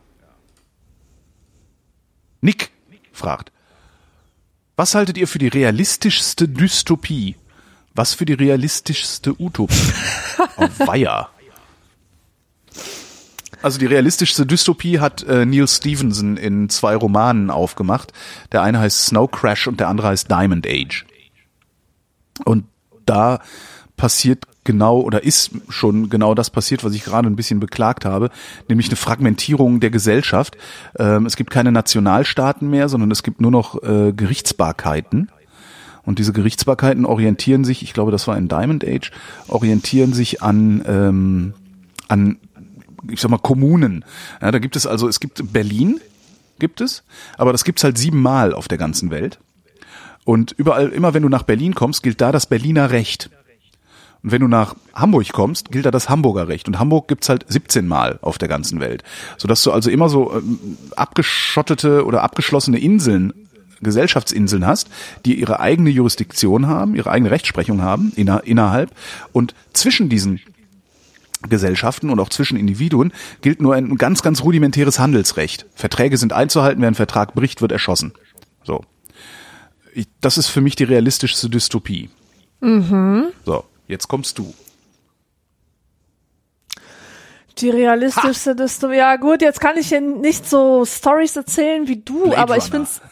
Nein, äh, ich habe auch keine konkreten Geschichten im Kopf, aber wenn man an Dystopien denkt, weiß ich, da, da fällt mir so ein Gesellschaftsbild ein, wo alles total transparent ist, also so wie in Der Circle oder so. Ja. Ähm, das halte ich für realistisch, dass der Mensch immer transparenter sein wird und gar nicht merkt, ähm, wie das so vonstatten geht. Äh, Wie ihn das auch steuert. Ne? Das ist ja eigentlich die, die, die, äh, Ja, ja, ja, genau, genau. Er, er wird die Illusion haben, sich selbst unter Kontrolle zu haben, sich selbst Genau. zu steuern, aber in Wirklichkeit wird diese Steuerung von außen passieren. Beziehungsweise in, in, in Wirklichkeit dient er dem System. Ne? Ja, genau. Ja, das Genau. ich auch passend. Das halte ich für realistisch und für eine realistische Utopie halte ich schon äh, sowas wie die Zeugen Jehovas immer entwerfen auf ihren Airbrush-Flyern. weißt schon, die, nee, die, ich gucke mir das nie an. die Menschen bauen nach dem Weltuntergang die Welt wieder auf, pflanzen Blumen, kleine Pandas purzeln durchs Bild. Nein, also ich, ich find's, ich kann mir schon vorstellen, dass so eine Art Zombie-Apokalypse kommt. Auf jeden Fall, ähm, also so, was du vorhin meintest mit der Pest. Äh, Ja. Die Pest oder etwas Pestähnliches wird große Teile der Bevölkerung hinfortfegen und es bleiben halt noch genug Leute zurück, die eine neue Gesellschaft werden aufbauen müssen. Und äh, ich glaube, dass das friedlich vonstatten gehen wird. Aus irgendeinem Grund glaube ich das. Widerspricht zwar den Erfahrungen der Geschichte, aber äh, weiß ich nicht. Ich halte das für realistisch. Ja. In ein paar hundert Jahren. Ja, meine realistischste Utopie ist nach, nach allem, was dazwischen kommt, und das wird, wie gesagt, ich glaube, ich recht hässlich werden, ist, äh, ich glaube, ist eine quasi kommunistische, ähm, in der Gesellschaften oder sogar die Gesellschaft als Ganzes sich verhält wie ein Mehrgenerationenhaus. Ich glaube, dass, also wenn wir es auf die Reihe kriegen, also wenn wir uns selber auf die Reihe kriegen und uns nicht komplett auslöschen, ähm, werden wir irgendwann in einer äh, Art Gesell in einer Gesellschaft leben, die wie ein Mehrgenerationenhaus funktioniert, also eine hochsolidarische Gesellschaft. Ähm, eine hochsolidarische Gesellschaft, in der auch, glaube ich, der Profit des Einzelnen nicht mehr eine so große Rolle spielt. Der wird immer eine Rolle spielen, aber keine so große Rolle. Das ist, äh, äh, glaube ich, was. Also, dass die, dass das vielleicht, ich, ich baue das gerade erst zusammen in meinem Kopf, ähm, dass vielleicht äh, kleinere, kleinere Gesellschaftseinheiten, Dörfer, Stadtteile oder sowas, ähm, ja im Grunde sozialistisch, solidarisch irgendwie organisiert sind. Ähm, das übergeordnete Handeln aber durchaus noch kapitalistisch geprägt ist. Äh, so, weißt du, wie so, so, so komische Psychosekten oder sowas. Weißt du, so, wir, gehen, wir gehen arbeiten, verdienen Geld, äh, davon kaufe ich mir auch ein schönes Fahrrad, ähm, aber gleichzeitig gebe ich, zahle ich auch sehr viel Steuern, ähm, damit die Armen, die bei mir um die Ecke wohnen, auch was davon haben und so. Also ich glaube, dass wir, das, das wäre so die realistischste Utopie für mich. Weil am Ende wollen wir alle unsere Ruhe haben, ein Dach über dem Kopf, was zu fressen und geliebt werden. Ja. Ich stimme zu. Ähm, Karl fragt, sagt ein Bild eigentlich mehr als tausend Worte? Das kommt darauf an, wer es betrachtet und mit welchem Wissenshintergrund er das tut. Wie viel sind eigentlich tausend Worte? Wie viel Seiten? Weiß ich nicht. Aber gemeint ist ja, ähm, Ja, ob Worte ein und Bild, nicht Wörter. Ja. Ja. ähm, ja, das ist, äh, das ist gar nicht so einfach. Ich glaube, man erwartet zu viel vom Bild allgemein. Also das, das Bild, das Bild bildet Also ja nie Worte- die Wirklichkeit ab. Richtig, aber es erzeugt immer ein Gefühl. Und ich glaube, Und immer Worte, Inhalt, ganz, ja. Und bis du, bis du Worte gefunden hast, die die gleiche Kraft haben wie ein Bild, ein Gefühl Mhm. auszulösen, äh, musst du, glaube ich, sehr, sehr viel arbeiten, unglaublich talentiert sein und idealerweise bist du irgendwie, weiß ich nicht, äh, kein, irgendein Dichter, den ich nicht kenne. Es ist, es ist, es ist wirklich der Hammer, was für Bände Bilder sprechen, wenn man nur lange davor sitzt. Ich hab, musste ja in Kunstgeschichte ständig Bilder analysieren. Da gab es eine Hausaufgabe, hier hast du dieses Gemälde von dem und dem und jetzt schreibt man einen Aufsatz darüber, ja. Und dann habe ich mir das Bild angeguckt und mir gedacht, ja, hä, da sind jetzt zwei Kinder drauf zu sehen, die im Wald da rumstehen, ne? Und was, was soll mir denn dazu groß einfallen? Und je länger ich vor diesem Bild saß, umso mehr sah ich darin tatsächlich. So rein inventorisch, weißt du? Ja, ja. Und äh, ich war jedes Mal absolut berauscht von der Fülle, die so ein Bild an Bedeutung zu produzieren imstande ist, Ja, wenn man nur lange genug hinschaut. ja. Das ist echt der Wahnsinn. Habe ich, hab ich auch alt für werden müssen, um das rauszufinden. Und ist mir so gegangen beim äh, Bahnhof von Perpignan von Salvador Dali. Das äh, hängt in Köln, im, ich glaube das Museum Ludwig. Äh, und ich war irgendwie in Köln auf der Durchreise sogar nur und musste irgendwie ein bisschen Zeit totschlagen. Bin einfach in diese Ausstellung gegangen und bin dann wirklich vor diesem Bild sitzen geblieben.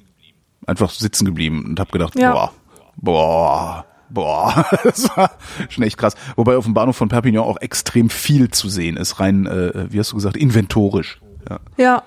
ja, aber ich glaube, ich glaube schon, dass ein Bild, ein Bild mir mehr sagt als tausend Worte. Allerdings sind tausend Worte immer besser in der Lage, etwas bekannt zu machen, als dass ein Bild dazu in der Lage wäre. Weil du, wie du schon sagst, es liegt halt im Auge des Betrachters. Wenn ich tausend, sagen wir mal, tausend Wörter benutze, um äh, eine Information zu übermitteln, bin ich in der Lage, äh, mit diesen tausend Wörtern diese Information auch äh, differenziert genug darzustellen. Was mit Ja. einem Bild natürlich nicht geht. Ne? Toter Junge am Strand, was macht er da? Ja. Das tut, das, das macht zwar was mit dir, aber es erzählt dir im Grunde nicht die Geschichte. Du musst vor allem in einer bestimmten Kultur eingebettet sein, um ein Bild zu verstehen. Denn Ja. auf der oberflächlichen äh, Ebene siehst du zum Beispiel ein Baby, das auf einer Wolke sitzt, ja, und du denkst dir, what the fuck? Das ist wieder die Physik. So. Und als als Mensch, der aus einer christlich geprägten Kultur kommt, erkennst du sofort, dass es sich um das Jesuskind handelt. Ja, das sind Ja. äh, das, das sind solche Sachen, die, die kannst du nur sehen, weil du ein Wissen hast. Oder du siehst ein Bild, also unser Professor in Wissenschaftstheorie, der hat uns immer so ein, ähm, so ein Bild von so einer Röntgenröhre oder sowas gezeigt. Irgend so ein komisches Dingsbums, ja, das, das für jeden von uns ein Dingsbums war. Aber nicht für denjenigen, der sich mit diesen Maschinen auskennt. Da ist das einfach ein Teil mit einer Funktion und der sieht da womöglich nicht irgendwelche komischen Bobbel und Verzweigungen und, und, und Röhrchen und so, sondern der, der sieht, der sieht da drin etwas ganz anderes. Nämlich dieses Ja. Teil, das diese Funktion hat. Also ist Ja. gar nicht so, so leicht, die Frage zu beantworten. Nee. Dann lassen wir das jetzt auch.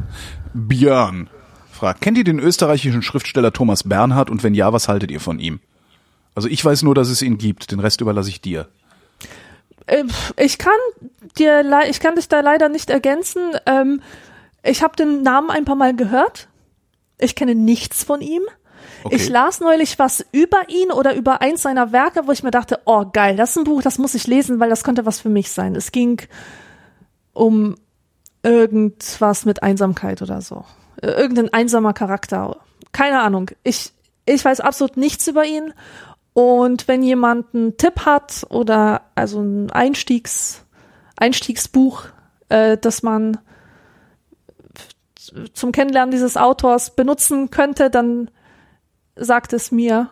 Genau. Und äh, solange müssen wir, wir müssen ja eine Antwort geben und darum äh, findet die Vrindheit Thomas Berg, äh, Thomas Bergmann, genau. Thomas Bernhard, äh, Thomas Bernhard ist überbewertet. Ich finde es immer eine super, super. Vielleicht ist es auch unterbewertet. Nee, der ist überbewertet. Ich finde ja, dass die, die, also, äh, was hältst du eigentlich von? Kann man immer super beantworten mit, ja, ist völlig überbewertet. Ja, Weil das sagt halt nix und wertet maximal ab. genau. Äh, Leonard möchte gerne wissen, welchen Betrag Z besitzt, wenn x, x gleich y mal 10 hoch z. X sei das Saldo der Rechnung, die am Auftraggeber für einen der Vrindheit vergleichbaren Podcast gestellt würde. Y sei eine reelle Zahl zwischen 0 und 1. Ach, das soll weggehen. Komm, geh Der will, weg hier. der will ein Angebot. Der will trollen. Keine Ahnung, was er will. Schick, Ja. schick uns einfach jedem 1000 Euro. Danke. ähm, nee, nee, der will nicht trollen. Ich glaube, äh, ich glaube, wenn man das, wenn man das äh, sich jetzt Mühe geben würde, was äh, die komplette Hörerschaft kom- äh, völlig langweilen würde, würde dabei eine Zahl rauskommen, die äh, ungefähr heißt, das sind Y. Also 10 hoch Z. Würde halt sowas wie rauskommen, wie, wenn, wenn du willst, dass ich für dich einen Podcast produziere, dann kostet dich das X. Sowas will er, glaube ich, haben. Weiter geht's mit der nächsten Frage. Leonard bedankt sich für die Bemühungen. Falls wir die vorherige Frage nicht beantwortet haben, bittet er die folgende zu beantworten. Welchen ungefähren Geldbetrag halten wir für den Konsum unseres Podcasts für angemessen? Ja, hast du schon gesagt, 1000 Euro. Ja, 1000 Euro. Genau, 1000 Euro. So, und jetzt kommt ihr. Ähm, René fragt, Alexandra, wie hast du den Wechsel deiner Muttersprache von Polnisch zu Deutsch erlebt? Gab es einen Punkt, an dem du auf Deutsch gedacht hast? Träumst du manchmal noch Polnisch? Ja, es gab einen Punkt, wo ich Deutsch gedacht habe. Es gab einen Punkt, wo ich meine Sprache von einem Tag auf den anderen verlor. Ähm, Oh. das, das ist ein Phänomen, das häufig vorkommt, habe ich gelesen, wenn mit der Migrationserfahrung ein Trauma verbunden ist. Für mich ist das auf jeden Fall der Fall. Das war in der Tat ein Trauma. Es war zwar einerseits dieses äh, große Abenteuer und ein Eintreten in eine Traumwelt, bla bla bla, aber das, das hat sich irgendwie nur so auf die ersten Wochen bezogen und seit ich dann in der Schule war, war es durch die Ausgrenzung äh, tatsächlich ein Trauma. Ich weiß nicht, ob ich schon mal erzählt habe, aber bestimmt schon, dass ich mir Haare ausgerissen habe, bis ich sogar so eine kleine Glatze oben, oben hatte. Äh, vor Nervosität einfach. Das war so eine nervöse Handlung, mit, mit der ich meinen Stress ähm, abbaute. Und ähm, nach ungefähr einem Jahr wurde es auch in der Schule nicht besser. Vor allem wurde ich ständig ausgelacht wegen rollendem R und so weiter. Und ich Mhm. habe bewusst beschlossen, dass ich kein Wort mehr Polnisch sprechen werde, denn das war für mich schambesetzt. Natürlich, wenn du ausgelacht wirst wegen irgendetwas, was dir eigen ist, Ja, dann hältst du es für schamvoll und willst halt es abspalten. Ja, ja, willst klar. es abspalten von deiner Person. Und das ist mir so gut gelungen. Ich war wirklich nicht in der Lage, polnische Sätze zu formulieren, obwohl das schwer Aber vorstellbar verstanden ist. hast du sie immer, ne? Ja, ja, verstanden Okay. habe ich sie immer. Selber sprechen konnte ich sie nicht. Ich war nicht in der Lage, mit meinen Großeltern zu telefonieren oder denen einen Brief zu schreiben. Das war schon vollkommen unmöglich. Äh, ich, ich kannte die grammatikalischen Regeln gar nicht mehr. Und ähm, diese Sprache lag brach, bis ich ungefähr 16 war und mit meiner Freundin ganz viel Polnisch geredet habe, die halt auch Polin war und die zu dem Polnischsein ein sehr entspanntes Verhältnis hatte. Das hat mir echt geholfen. Ähm, und das war auch so ein, so ein Weg äh, wieder hinaus. Und seit meinem 20. Lebensjahr ist das Polnische wieder voll da. Also es ist wirklich voll da. Ich bin in der Lage, relativ fließend Polnisch zu sprechen und, ähm, und kann es besser, je länger ich mich eingearbeitet habe. Also so wie im Englischen. Das kennst du wahrscheinlich aus dem Englischen. Wenn du ähm, ins Englische einsteigen musst, dann brauchst du eine Zeit, um ein bisschen warm zu werden und dann geht's. Ja. Ja, und so geht's mir auch mit dem Polnischen. Ja. Ich träume, ich träume nicht auf Polnisch, sondern auf Deutsch. Wenn ich Tagebuch schreibe, dann entweder auf Deutsch oder auf Englisch. Englisch finde ich sehr gut, weil es bestimmte Gefühle gibt, die ich auf Englisch besser ausdrücken kann, weil es so Phrasen gibt, die einfach geil sind irgendwie. Ähm, kann ich schlecht beschreiben. Äh, Es gibt einfach im Englischen bestimmte Kraftausdrücke oder so, die, die viel mehr das ausdrücken, was ich empfinde, als, als es im Neu Deutschen möglich wäre. Zum Ja. Beispiel fuck sage ich richtig gerne. Fuck you, you fucking fuck ist für mich sehr viel, äh, sehr viel ähm, Fick dich, du näher. Ficker, ist irgendwie- Fick dich, du, du fickender Fick. Das ist, Ja.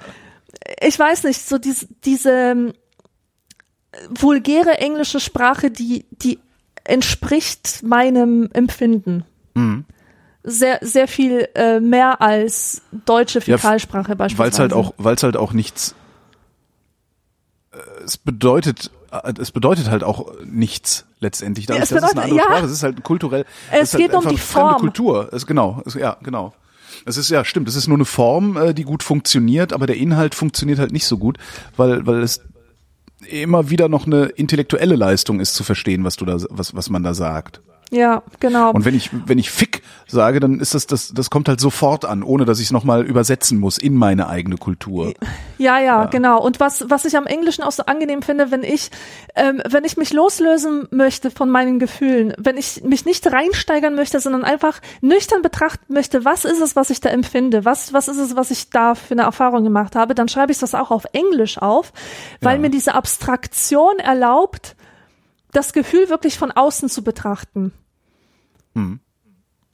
Also dadurch, dass, dass es, dass ich es abstrahieren muss in, in die andere Sprache hinein. Ja. Ja, so Ja. viel dazu. Robert fragt, woran mag es liegen, dass man bei leichtem Hintergrundrauschen besser einschläft? Ähm, w- was ich oft hab bei so Hintergrundrauschen, ist, dass aus diesem Rauschen so Stimmen kommen. ich meine jetzt nicht so Stimmen aus dem Jenseits, sondern mein Bewusstsein generiert da irgend so ein Zeug. Ähm, also das Gehirn sucht Muster. Ja. So, und in diesem Rauschen findet es sie. Und diese Muster gehen dann total organisch in das Traumgeschehen über. Ja. Ich, ich habe keine Ahnung, ob das irgendwie vom äh, physiologischen äh, Sinn macht, was, was ich da erlebe, aber so empfinde ich das. Ah. Als, als, wenn, als wenn ich da so auf so einer Welle surfe, die mich in den Traum äh, hinein begleitet. Ja, bei mir ist es so, dass äh, wenn, also ich brauche auch ein leichtes Hintergrundrauschen oder überhaupt irgendein Hintergrundgeräusch, da kann sogar ein Radio laufen oder so, weil mich das von meinen eigenen Gedanken ablenkt. Ja, genau. Das ist das, was es bei mir macht. Und das darf aber auch nicht, also wenn das Radio so laut ist, dass ich genau verstehe, was sie da reden, dann funktioniert es wieder nicht, weil dann denke ich mit. Aber wenn das irgendwie so ein Gebrabbel ist, das irgendwo vor sich hin passiert, ähm, so, so, ja, dass ich nicht genau identifizieren kann, dann habe ich was, worauf ich mich konzentrieren kann, ohne dass ich mich zu stark darauf konzentriere. Und dann gehen meine eigenen Gedanken aus. Also die fahren dann runter. Das hat was Meditatives bei mir. Geht übrigens auch mit Meditation. Also wenn ich im Bett liege und äh, wenn es absolut still ist und ich mit, zu viele Gedanken habe, kann ich mich auch dahin meditieren. Ähm, in den gleichen Zustand oder zum gleichen Effekt. Ja, Nick fragt, was könnt ihr euch am wenigsten vorstellen beziehungsweise am meisten nicht vorstellen? oh mein Gott. Diese Frage ist ein bisschen seltsam. Krieg. Nee, Krieg. Äh. Ich kann mir nicht vorstellen, ich kann mir Krieg nicht vorstellen. Ich kenne Krieg nur aus Bildern. Ähm, ich, äh, ja, es gibt, äh, man kann Krieg riechen im Bundeswehrmuseum in Dresden. Äh, die haben, ich weiß nicht, ob das da immer noch ist, die haben so eine, so eine Geruchsinstallation, da riecht's wie in den Schützengräben in Verdun. Ähm, aber ich kann mir das nicht vorstellen. Ich, das ist, ist mir völlig, ja, kann ich nicht. Okay, in diesem Was Sinne auch sehr gefährlich ist. Ich glaube, das kann sich niemand vorstellen. Darum sind auch alle so, so kriegsgeil. Ja, Krieg ist für mich schwarz-weiß, um Himmels Willen. genau. Das, Genau äh, das ist es. Ich hatte ein paar ähm, Erkenntnismomente, als plötzlich, also ich, ich habe mich gezwungen, mir das vorzustellen. Ich habe einfach irgendein Buch über den Krieg gelesen, über äh, Juden und so und habe mir vorgestellt, was wäre, wenn dieser Schwarz-Weiß-Filter weg wäre. Das passierte alles an einem sonnigen Tag wie diesem. Ja. Und dann hat's mich gegruselt und dann bin ich wieder auf den Schwarz-Weiß-Film Ja. zurückgegangen, weil es einfach leichter zu ertragen ist. Das ist furchtbar. Ja, ja. Einfach furchtbar. Aber das ist, was ich mir nicht vorstellen kann. Krieg. Ich kann mir nicht vorstellen, Mutter zu werden. Also ich kann es mir schon vorstellen, aber ich kann es mir nicht vorstellen. Ich kann es mir nicht einfach vorstellen, nicht vorstellen. sein. Ich, ich kann mir nicht, ich kann mir nicht vorstellen, so einen riesigen aufgequollenen Schrimp in meinem Inneren drin wabern zu haben. Ich kann mir nicht vorstellen, das Ding an die Erdoberfläche zu pressen. Und ich kann mir noch weniger vorstellen, Windeln zu wechseln, wechseln und und meine ganze Egozentrik, die mir eigen ist, die ich ähm, in den letzten Tagen viel mehr spüre als sonst, äh, die aufzugeben, die Freiheit Ja. aufzugeben. Das, Ja. das ist für mich Kann unvorstellbar. ich, kann ich nachvollziehen. Ja, kann ich nachvollziehen. Ich glaube, das ist aber je, jeder, allen, die keine Kinder haben, äh, fällt es schwer, sich das vorzustellen. Ja, aber Das mir ja auch schon mal alle hinterher. anders. Das, das habe ich mir ganz anders vorgestellt. Ja, ja, wahrscheinlich viel schöner, viel schöner und erfüllter, Ja. nicht so anstrengend. Äh, was haben wir denn hier? Robert schreibt, jeder Mensch findet immer vor allem die alten Werke am besten. Bei Musikern beispielsweise sind nur die frühen Alben, sind die frühen Alben immer die besten. Woran liegt das eurer Meinung nach? Nur an der unaufhaltsamen Verkommerzialisierung? Also, dass die Bands halt immer kommerzieller werden. Hm. Tja, Also es ist halt, ich glaube, das liegt am fortschreitenden Alter. Also ich habe halt so die Bands, die heute noch existieren, also die heute noch musizieren, die ich in den 80er Jahren schon kennengelernt habe. New Order damals zum war das Beispiel. Halt, damals war das halt neu für mich und das war halt Ja. geiler. So, und mittlerweile Ja. habe ich alles schon mal irgendwie irgendwo gehört. Es gibt ja praktisch nichts Neues mehr. So manchmal hast du dann nochmal Stimmen oder so, die, die außergewöhnlich sind. Aber wahrscheinlich ist es das, wahrscheinlich ist es gar nicht die Musik, die man gut findet, also es sind nicht die alten Platten, sondern die alten Gefühle, die man gut findet. Ja, aber andererseits stimmt es wirklich mit dieser Kommerzialisierung. Ähm, als ich die Ärzte entdeckt habe, da habe ich nicht die frühen Ärzte entdeckt, sondern mit die Bestie in Menschengestalt. Fand ich super geil, dann kam Planet Punk und dann erst habe ich angefangen, äh, die alten Sachen auszuchecken. Und die waren so viel geiler. Die waren einfach so viel geiler. Das war viel mehr Underground. Das war, da, da haben wir richtig gesehen, die haben Spaß dran, Sachen auszuprobieren und Quatsch zu machen. Etwas, was sie sich bei den anderen Alben nicht erlauben konnten. Da war die, die Fangemeinde schon viel zu groß. Der äh, kleinste gemeinsame Nenner musste immer gefunden Ja. werden, um eine möglichst große Hörerschaft zu befriedigen. Und das ist immer ein Verlust. Ja. Und also mir fällt kein Künstler ein, bei dem man diese Entwicklung nicht sehen würde. Dass mit, ähm, dass mit den fol folgenden Alben immer was verloren geht von dieser ursprünglichen kreativen Energie, Ja. die Menschen entwickeln, wenn sie zum ersten Mal etwas machen. Das verbraucht sich ja auch. Stimmt. Dann braucht man einen Produzenten, der sich wieder was einfallen lässt, irgendein komisches Konzept. Ja. Und hinterher klingt es glatter und, und, und Ja, ja, und langweiliger, und langweiliger. auch. Ja.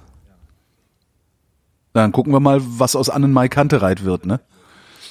Ach die. Ja, die komm, fällt, ich- ich weiß. Ich, ich finde halt die Stimme von diesem Sänger so geil. Die Texte sind natürlich, das geht halt nicht. Also ist halt, wenn man, das ist halt Haus, Maus, Klaus raus, was die da machen. ähm, das, das ist halt irgendwie, äh, äh, ja. Aber gut, ich bin auch nicht 20, ne? Also das, die machen halt Musik für 20-Jährige und an, wahrscheinlich sind das äh, tatsächlich die Fragen oder die Themen, mit denen 20-Jährige sich so in ihrem Alltag rumschlagen müssen. Aber wenn man, wenn, wenn man irgendwann mal gemerkt hat, und das hatte ich neulich, dass Annenmai Kantereit sich, also Annenmai Kantereit verstecken ihre Lyrik hinter der Stimme des Sängers. Und wenn man das einmal gemerkt hat, dann kann man das nicht mehr befreit hören, was ich ein bisschen schade finde, weil die Stimme des Sängers ist der Hammer. Ja, aber mal gucken, wie die in zehn Jahren klingen. Ja.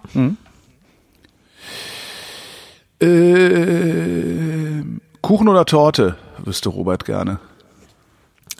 Kuchen. Torte ist schwul. Na, Entschuldigung. Ey, bist du behindert oder was?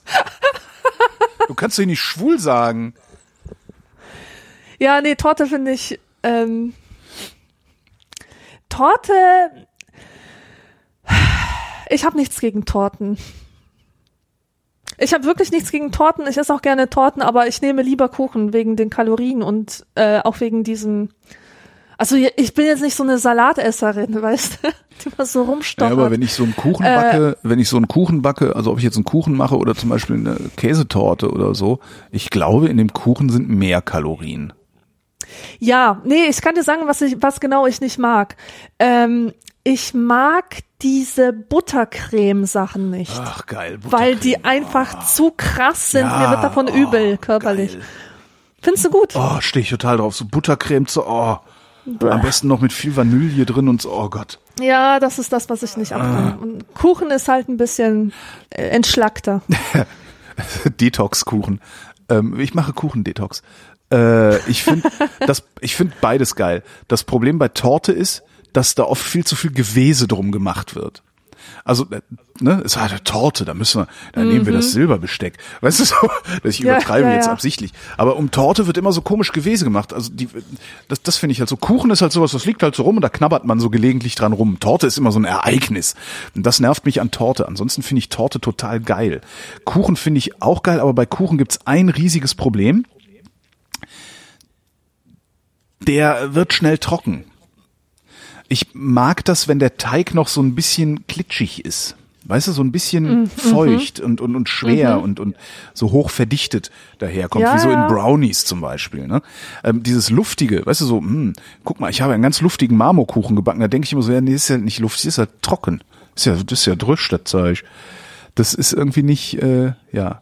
Das ist mein Problem mit Kuchen. Also ich bestelle, ich würde viel öfter Kuchen bestellen, wenn ich sicher sein könnte, dass dieser Kuchen äh, hinreichend Feuchtigkeit für meinen Geschmack besitzt.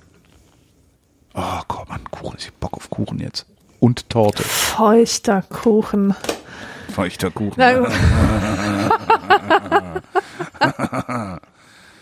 So. Äh, Katrin fragt.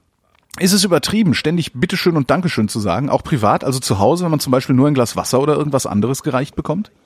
Mein dreijähriger Nö. Sohn macht das, seit er sprechen kann. Manche Leute finden das etwas zu viel. Da hat der Kleine, das hat der Kleine wohl von mir. Ich mache das automatisch, ohne darüber nachzudenken. Allerdings bedankt er sich nicht für Geschenke. Oh, Finde ich super. Äh, äh, Genau so rum finde ich es doch total gut. Glas Wasser hinstellen. Ich Ja. finde das absolut richtig, bitte und danke zu sagen, und zwar ständig. ja, Wenn jemand was für mich tut, bedanke ich mich dafür, ja klar. Absolut. Ja, das sehe ich ganz und bei genauso. Geschenken ist halt geil, weil jeder erwartet, dass er sich bedankt, dann tut das nicht. Finde ich cool. Hat, hat, ist Punk. Ja. Dein Kind ist Punk. Äh, nee, bitte und danke. Finde ich, ich hatte mal, fällt mir da wieder ein, habe ich auch schon mal erzählt, die Geschichte, glaube ich. Äh, in den 80ern, Mallorca-Urlaub. Da gab's dann auch so eine, so, ein, so, ein, so eine Hamburger Braterei, wo wir dann immer hingegangen sind, unser Bier getrunken und einen Burger gegessen haben und so. Und der Typ, der da gearbeitet hat, war halt ein Spanier. Ähm, und äh, äh, hat hat halt lange in Deutschland gelebt, das haben wir aber erst später rausgefunden und hat halt in Deutschland gelernt, bitte und danke zu sagen und hat es aber irgendwie, das war halt wirklich inflationär, weil wenn du gesagt hast, ein Bier bitte, hat er Danke gesagt.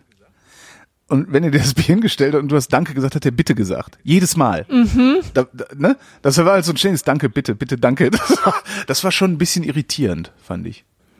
Hinterher hat sich herausgestellt, dass der 20 Jahre lang Busfahrer war in Deutschland, in Köln oder in der Nähe von Köln. Und zwar bei genau der Firma, die uns immer, äh, mit, mit der wir Schulbus gefahren sind. Mhm. Ja, fand ich auch ganz gut. Und der konnte, wenn er Deutsch gesprochen hat, konnte der nur Kölsch. Der hat halt nie Hochdeutsch gelernt. Das ist ein Spanier, der dich auf Kölsch vollquatscht. Fand ich irgendwie ganz nett. Ja. Ja, aber dieses Bitte, danke, ich, das sind halt Manieren. Ich finde, ich finde es wichtig, wenigstens so ein, so ein Grund, äh, eine, wie nennt man das, Basismanieren zu haben. Dazu gehört Guten Tag, auf Wiedersehen, Bitte und Danke zu sagen. Das finde ich das. Wichtigste, weil da Ja. steht ja auch eine, steht ja auch eine bestimmte Haltung dahinter. Ja. Nämlich, dass man Ich sag auch, weiß, was da ähm, wenn, meine, wenn mein Freund mir einen Kaffee hinstellt oder was für mich kocht, bedenk, bedanke ich mich jedes einzelne Mal, weil ich es auch wirklich meine, weil das nicht selbstverständlich ist. Eben. Selbst wenn es selbstverständlich ist, in dem Sinne, dass es Routine ist oder was auch immer, ähm, die- Dankbarkeit ist halt da, die, die muss Ja, klar. ausgedrückt werden. Dieses Danke, das denken ja viele, dass das immer nur für, für andere ist. Ja, äh, ich äh, lasse mich ja ab, je, bei mich, bei, mich bei jemandem zu bedanken. Ähm, aber dieses Danke, das ist ja auch für einen selber. Zumindest wenn Ja. man ein- wenn Ja, man klar. sie, wenn man es empfindet, ja, man, man Ja, will das ja irgendwie ausdrücken und ein Danke ist verdammt nochmal ein guter Ausdruck äh, von Dankbarkeit und von dieser äh, und von gegenseitiger Anerkennung. Äh, Ich finde das ganz, ganz schlimm, wenn wenn irgendwann Menschen einander äh, für selbstverständlich nehmen. Und äh, hier eine schöne Frage war im, im Süddeutschen Magazin, da gibt's noch diese Kolumne mit dem äh, Dr. Erlinger, mit diesem Philosophen. Weiß ich nicht, lese ich nicht, kenne ich nicht. Äh, ja, auf jeden Fall ist das so, dass Leute ihre moralischen Dilemmata da einsenden, äh, also äh, sagen, wie hätte ich mich verhalten sollen? Und er liest die Frage sich dann durch und ähm, und sagt dann ähm, eine moralphilosophische Begründung, warum er dies und jenes für richtig hält. Und da war letztens ein Typ, der hat geschrieben, ist es okay, wenn ich ähm, einen Tag vom, vor meinem Urlaub noch im Internet was bestelle und das dann bei meinen Nachbarn zwischengelagert wird? Oder sollte ich lieber warten mit meiner Bestellung, ähm, bis ich aus dem Urlaub zurück bin? Weil die haben, weil die, die nehmen ja immer Sachen von mir an. Ja. Und da hat der, und da hat der Erlinger auch gesagt, es mag dir so vorkommen, beziehungsweise ihnen, es mag ihnen so vorkommen, dass, ähm, äh, das mit, also je häufiger die, die Nachbarn sozusagen ähm, äh, das Paket für dich annehmen, umso selbstverständlicher wird es äh, Ja. für dich, dass sie es annehmen. Aber im Grunde wächst damit deine Pflicht zur Dankbarkeit. Denn ähm, also du bist denen zu immer mehr Dank verpflichtet, wenn sie Ja. es immer wieder annehmen. Und so solltest du denken, anstatt zu denken, naja, ist halt selbstverständlich, ja. Also Genau. das wird jetzt immer so sein. Also deswegen nehme ich das jetzt einfach mal so als gegeben an und, Mhm. und tu einfach mal so. Und das ist halt eine Sache der Haltung. Und äh, der fand es übrigens auch nicht gut, dass der Typ das einfach für selbstverständlich nimmt und, und äh, einen Scheiß sich im Internet bestellt, den die Nachbarn dann wieder an der Tür annehmen müssen. Nur weil er so bequem ist und äh, weil er die Erfahrung gemacht hat, dass die Nachbarn ja immer gern äh, seine Pakete annehmen. Wo du Internet sagst, das Internet ist auch, wir hatten ja eben die Frage, ist das gut oder schlecht für die Gesellschaft oder für die Kultur? Äh, das Internet ist zum Beispiel auch ein Raum oder schafft Räume, in denen Manieren keinen Wert mehr zu haben scheinen. Mhm. Also ich gefühlt sind 80 Prozent dessen, was ich im Internet lese, würden Menschen einander nie ins Gesicht sagen. Ja. Das ist auch sowas, wo ich denke, dass es mindestens mittelfristig nicht gut für die Gesellschaft ist, Mhm. weil es dabei hilft, sie äh, weiter zu, ja, um das nochmal zu sagen, fragmentieren. Äh, noch eine Frage von Robert: Werden die heutigen Möbel in der Zukunft als Antiquitäten gehandelt? Schöne Frage. Ich schätze sie, aber offensichtlich nein. Ach, ich glaube schon, also die handgebauten schon. Ne? Ja, die handgebauten, ganz genau. Aber wenn ich so an die Möbel denke, die wir alle in der Wohnung stehen haben, das sind ja nun größtenteils Ikea-Möbel. Das, Also Presssparen und so. Ja. ja, das ist ein Scheiß. Da ist kein Wert, der irgendwie antiquarisch ähm, Verwendung finden könnte. ja. Und diese Möbel, die sind ja auch nicht auf Haltbarkeit ausgelegt. Genau. Die, die sind funktional. Die sind, Na, die sind vor allen Dingen darauf ausgelegt, irgendwann ersetzt zu werden, weil Genau. muss ja Wachstum da sein. Also wir ja, glauben ja, dass Wachstum allein selig machend ist und darum werden wir auch immer stärker Sachen kaufen, die wir irgendwann ersetzen. Ja. ja, diese Designermöbel natürlich, die, Aber die werden von Wert sein. Wenn sie außer außer es ist halt Massenware, ne, dann wahrscheinlich auch nicht. Ja. Und die Frage ist halt auch, wie ist es gebaut? Wenn die Designermöbel auch nur aus Pressspan sind, dann sind die halt irgendwann durch. Na klar. So, wenn du wenn du aber ein Massiv Massivholzmöbel hast, äh, die halten halt auch entsprechend lange. Also so ein Ding muss ja auch erstmal 100 Jahre halten, um eine Antiquität zu werden. Ja, und außerdem, äh, ich frage mich, wie willst du die eigentlich nennen und klassifizieren? Bei diesen Altmöbeln ist es einfach. Da hast du halt einen Klavierhocker, der ist so Louis XIV oder so. Naja, du hast Äh, ist- oder du hast einen, ähm, du hast irgend so einen modernistischen Stil, den du auch klar benennen kannst. ja.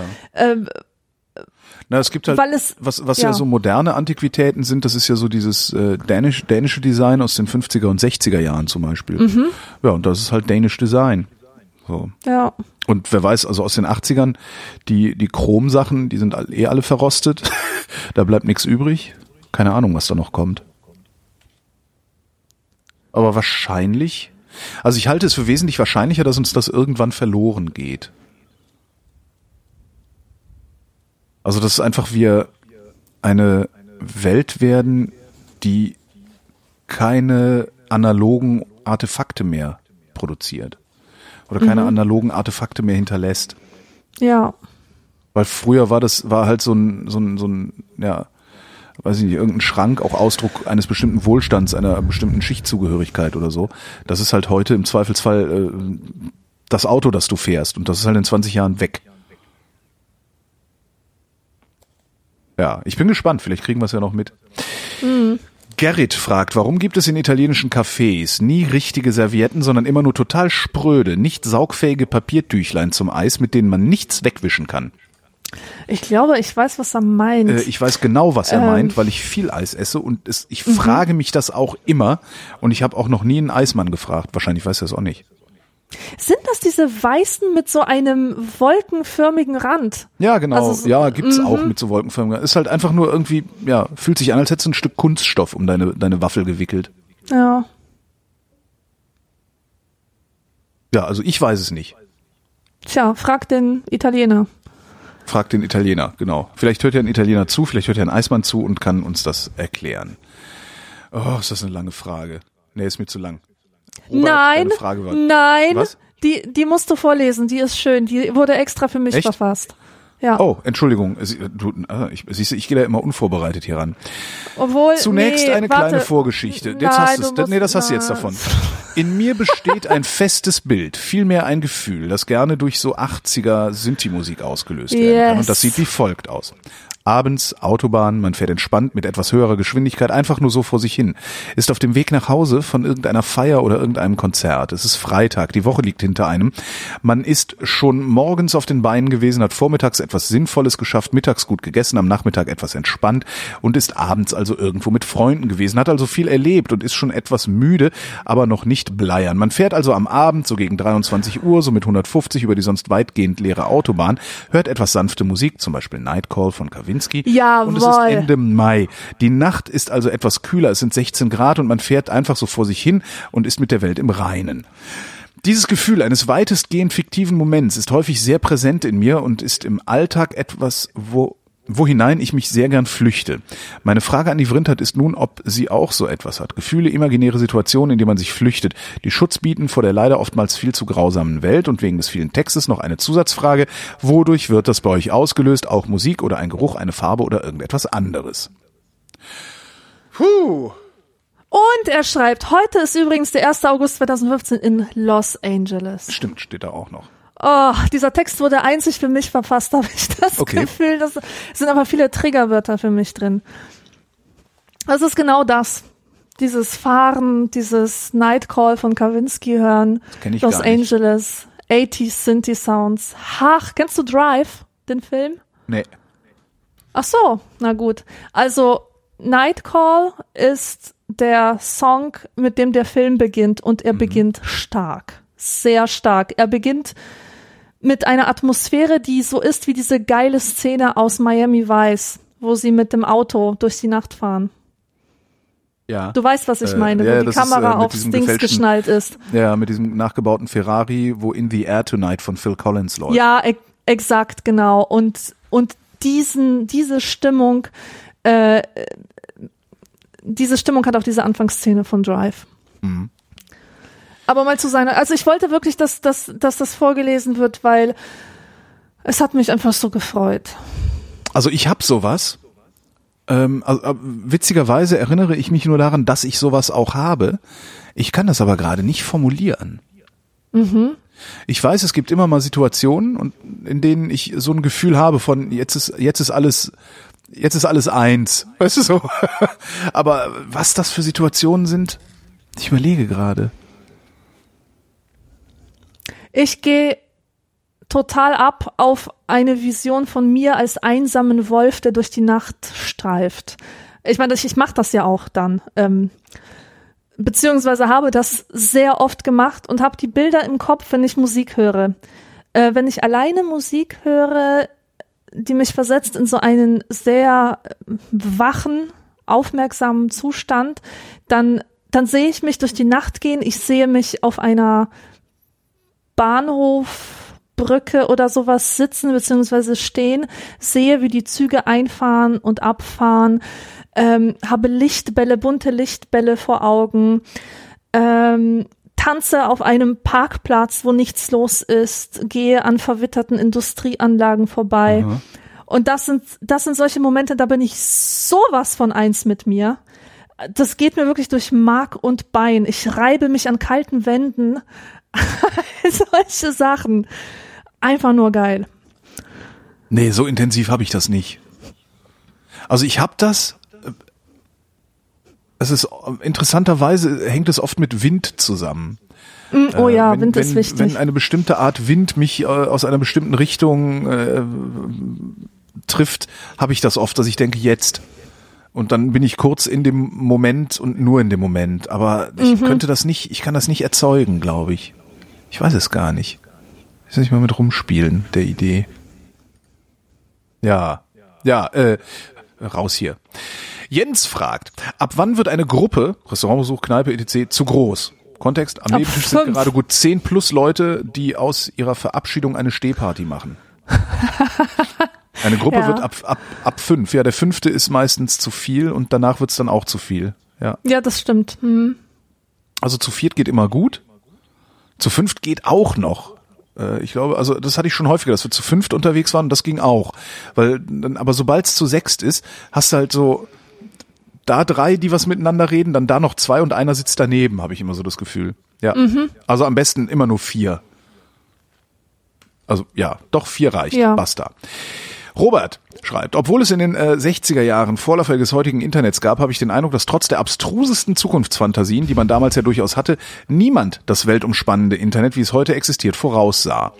Meine Frage, täuscht mich mein Eindruck oder hatte das Internet wirklich niemand auf dem Schirm? Ja, scheint heute echt das Thema der Sendung zu sein irgendwie. Ähm nee, ich glaube wirklich, dass das Internet wirklich niemand so richtig auf dem Schirm hatte. Auch noch Anfang der 90er nicht. Also, dass das, dass man nicht vorhersehen konnte, was es an kulturellem Umbruch bringen würde. Das glaube ich allerdings auch. Also es wird mit Sicherheit wird das der ein oder andere wird es geahnt haben, ähm, aber so heftig und so schnell vor allen Dingen. Dass es so schnell ja. gehen würde, ganz genau. Ja. Das ist eigentlich der Wahnsinn daran, ja. Ja. Lukas schreibt, Merkeln ist momentan als Jugendwort des Jahres nominiert. Ergibt das heute, also wenn ihr die Frage beantwortet, noch Sinn? Äh, Merkeln heißt nichts tun, keine Entscheidung treffen. Ich finde nicht, dass das auch damals, finde ich, hat das auch nee. keinen Sinn ergeben. Ja. Was, was für eine Fantasie. Das, dieses, das ist überhaupt. Was? Ja, das Fantasiewort wieder. Das ist so ein Fantasiewort, was sich Leute ausdenken, die an Jugendsprache denken. Ich glaube ja, genau. nicht, dass das wirklich irgendjemand benutzt hat. Das sind, das sind, das wird sich von Menschen ausgedacht, die äh, junge Menschen als Kids bezeichnen. Ja, ja, Kids. exakt. Aha. naja, nee. Weil, also nee, ich, äh, also ich glaube auch nicht, dass äh, diese vordergründige Untätigkeit, ich halte das eh für so einen Mythos. Ähm, ich glaube, diese Untätigkeit Merkels ist eine Erfindung der Presse, äh, weil Merkel nie Anlass gegeben hat, dass sie reißerische Überschriften über die Arbeit der Kanzlerin schreiben konnten. Ich, ich glaube, dass das eher eine, eine, eine Fehlwahrnehmung ist. Also, weil natürlich hat die was gemacht. ist ja nicht so, dass die den ganzen Tag nur rumsitzt. Ja, die weigert sich halt nur auf diese Züge der Hysterie aufzuspringen, die immer schneller fahren in den letzten Jahren. Ja. Ich sehe mich zunehmend, äh, ich sehe mich immer häufiger Angela Merkel verteidigen, beziehungsweise mhm. gut findend. Ja. So gut das geht bei Politikern. Natürlich kann man nie hundertprozentig übereinstimmen und natürlich wirst du immer jemanden finden, der sagt, ja, aber was ist mit dem und dem, was sie falsch gemacht hat? Ja, äh, hast du halt immer, ne? ist halt Demokratie. Keiner kriegt, was er will, alle sind schuld. Gerrit schreibt, meine Tochter zeigte mir gerade ein YouTube-Video, in welchem eine dicke Frau eine Pizza mit Käseklötzen, Schokolade und Mohrenköpfen zubereitet. In einem anderen Video sprüht eine dicke Frau Sprühsahne, nee, mit Sprühsahne Schimpfwörter an Hauswände. Das Ganze läuft wohl auf RTL. Meine Fragen. Wie kann es sein, dass erstens jemand so sehr sadistisch veranlagt ist, dass er Menschen in aller Öffentlichkeit auf diese Weise demütigen will? Zweitens dieser Mensch mit anderen eine Fernsehsendung daraus macht und drittens Verantwortliche im Sender diese Sendung abnicken und ausstrahlen. ASI-TV ist ja nicht neu, aber mir war nie klar, dass die Verantwortlichen böse oder kranke Menschen sein könnten. Stimmt das oder machen die auch nur ihren Job? Also dazu fällt mir ein schöner Tweet von Ada Blitzkrieg ein.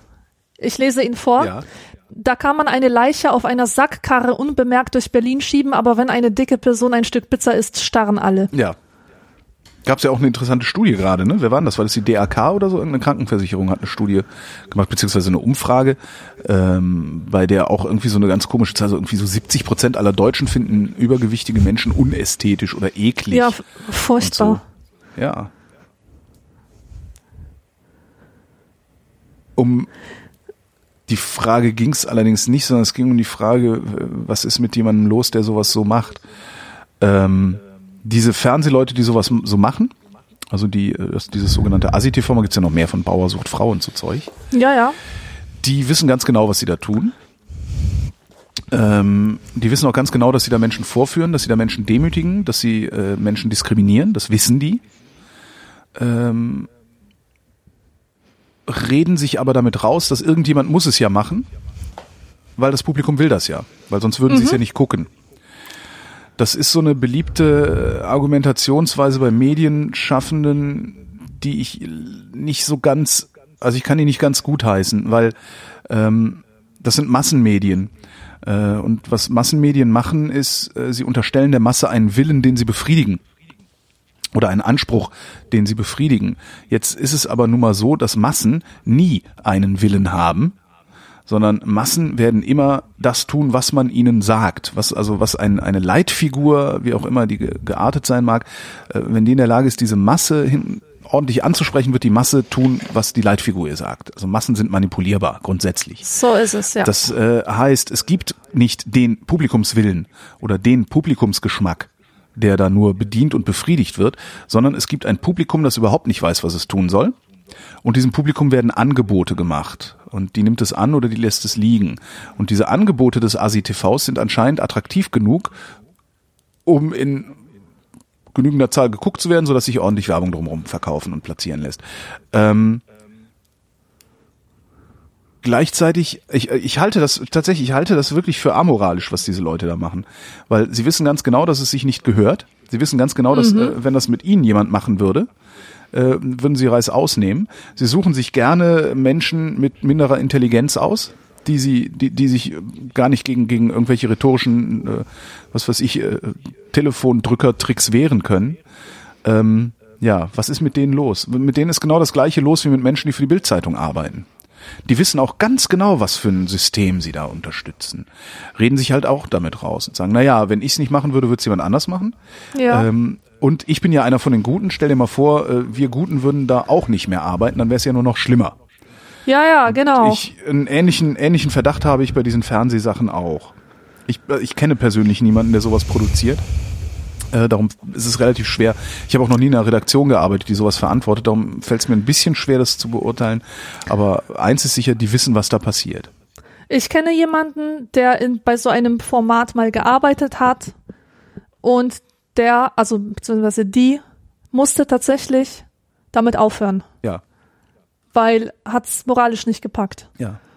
Und das war jetzt nicht die geilste Person, weißt du? Mhm. Das war jetzt nicht so eine Person, die ich irgendwie für ihre Integrität bewundere oder so. Mhm.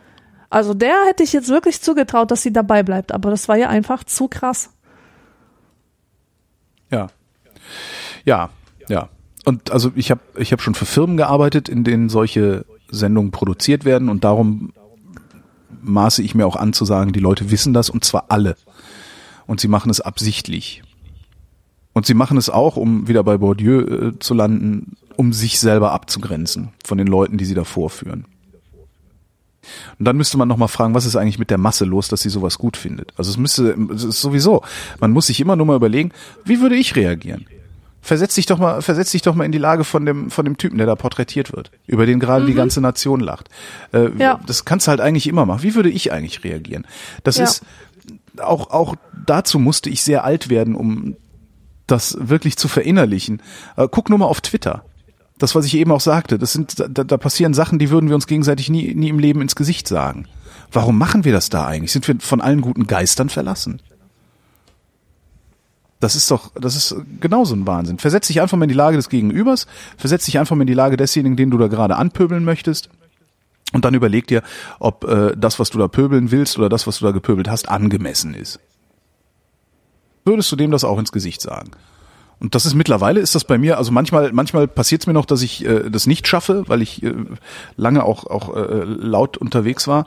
Äh, aber das ist eigentlich das, was ich im Moment versuche. Einfach mir jedes Mal zu sagen, würdest du das demjenigen auch ins Gesicht sagen?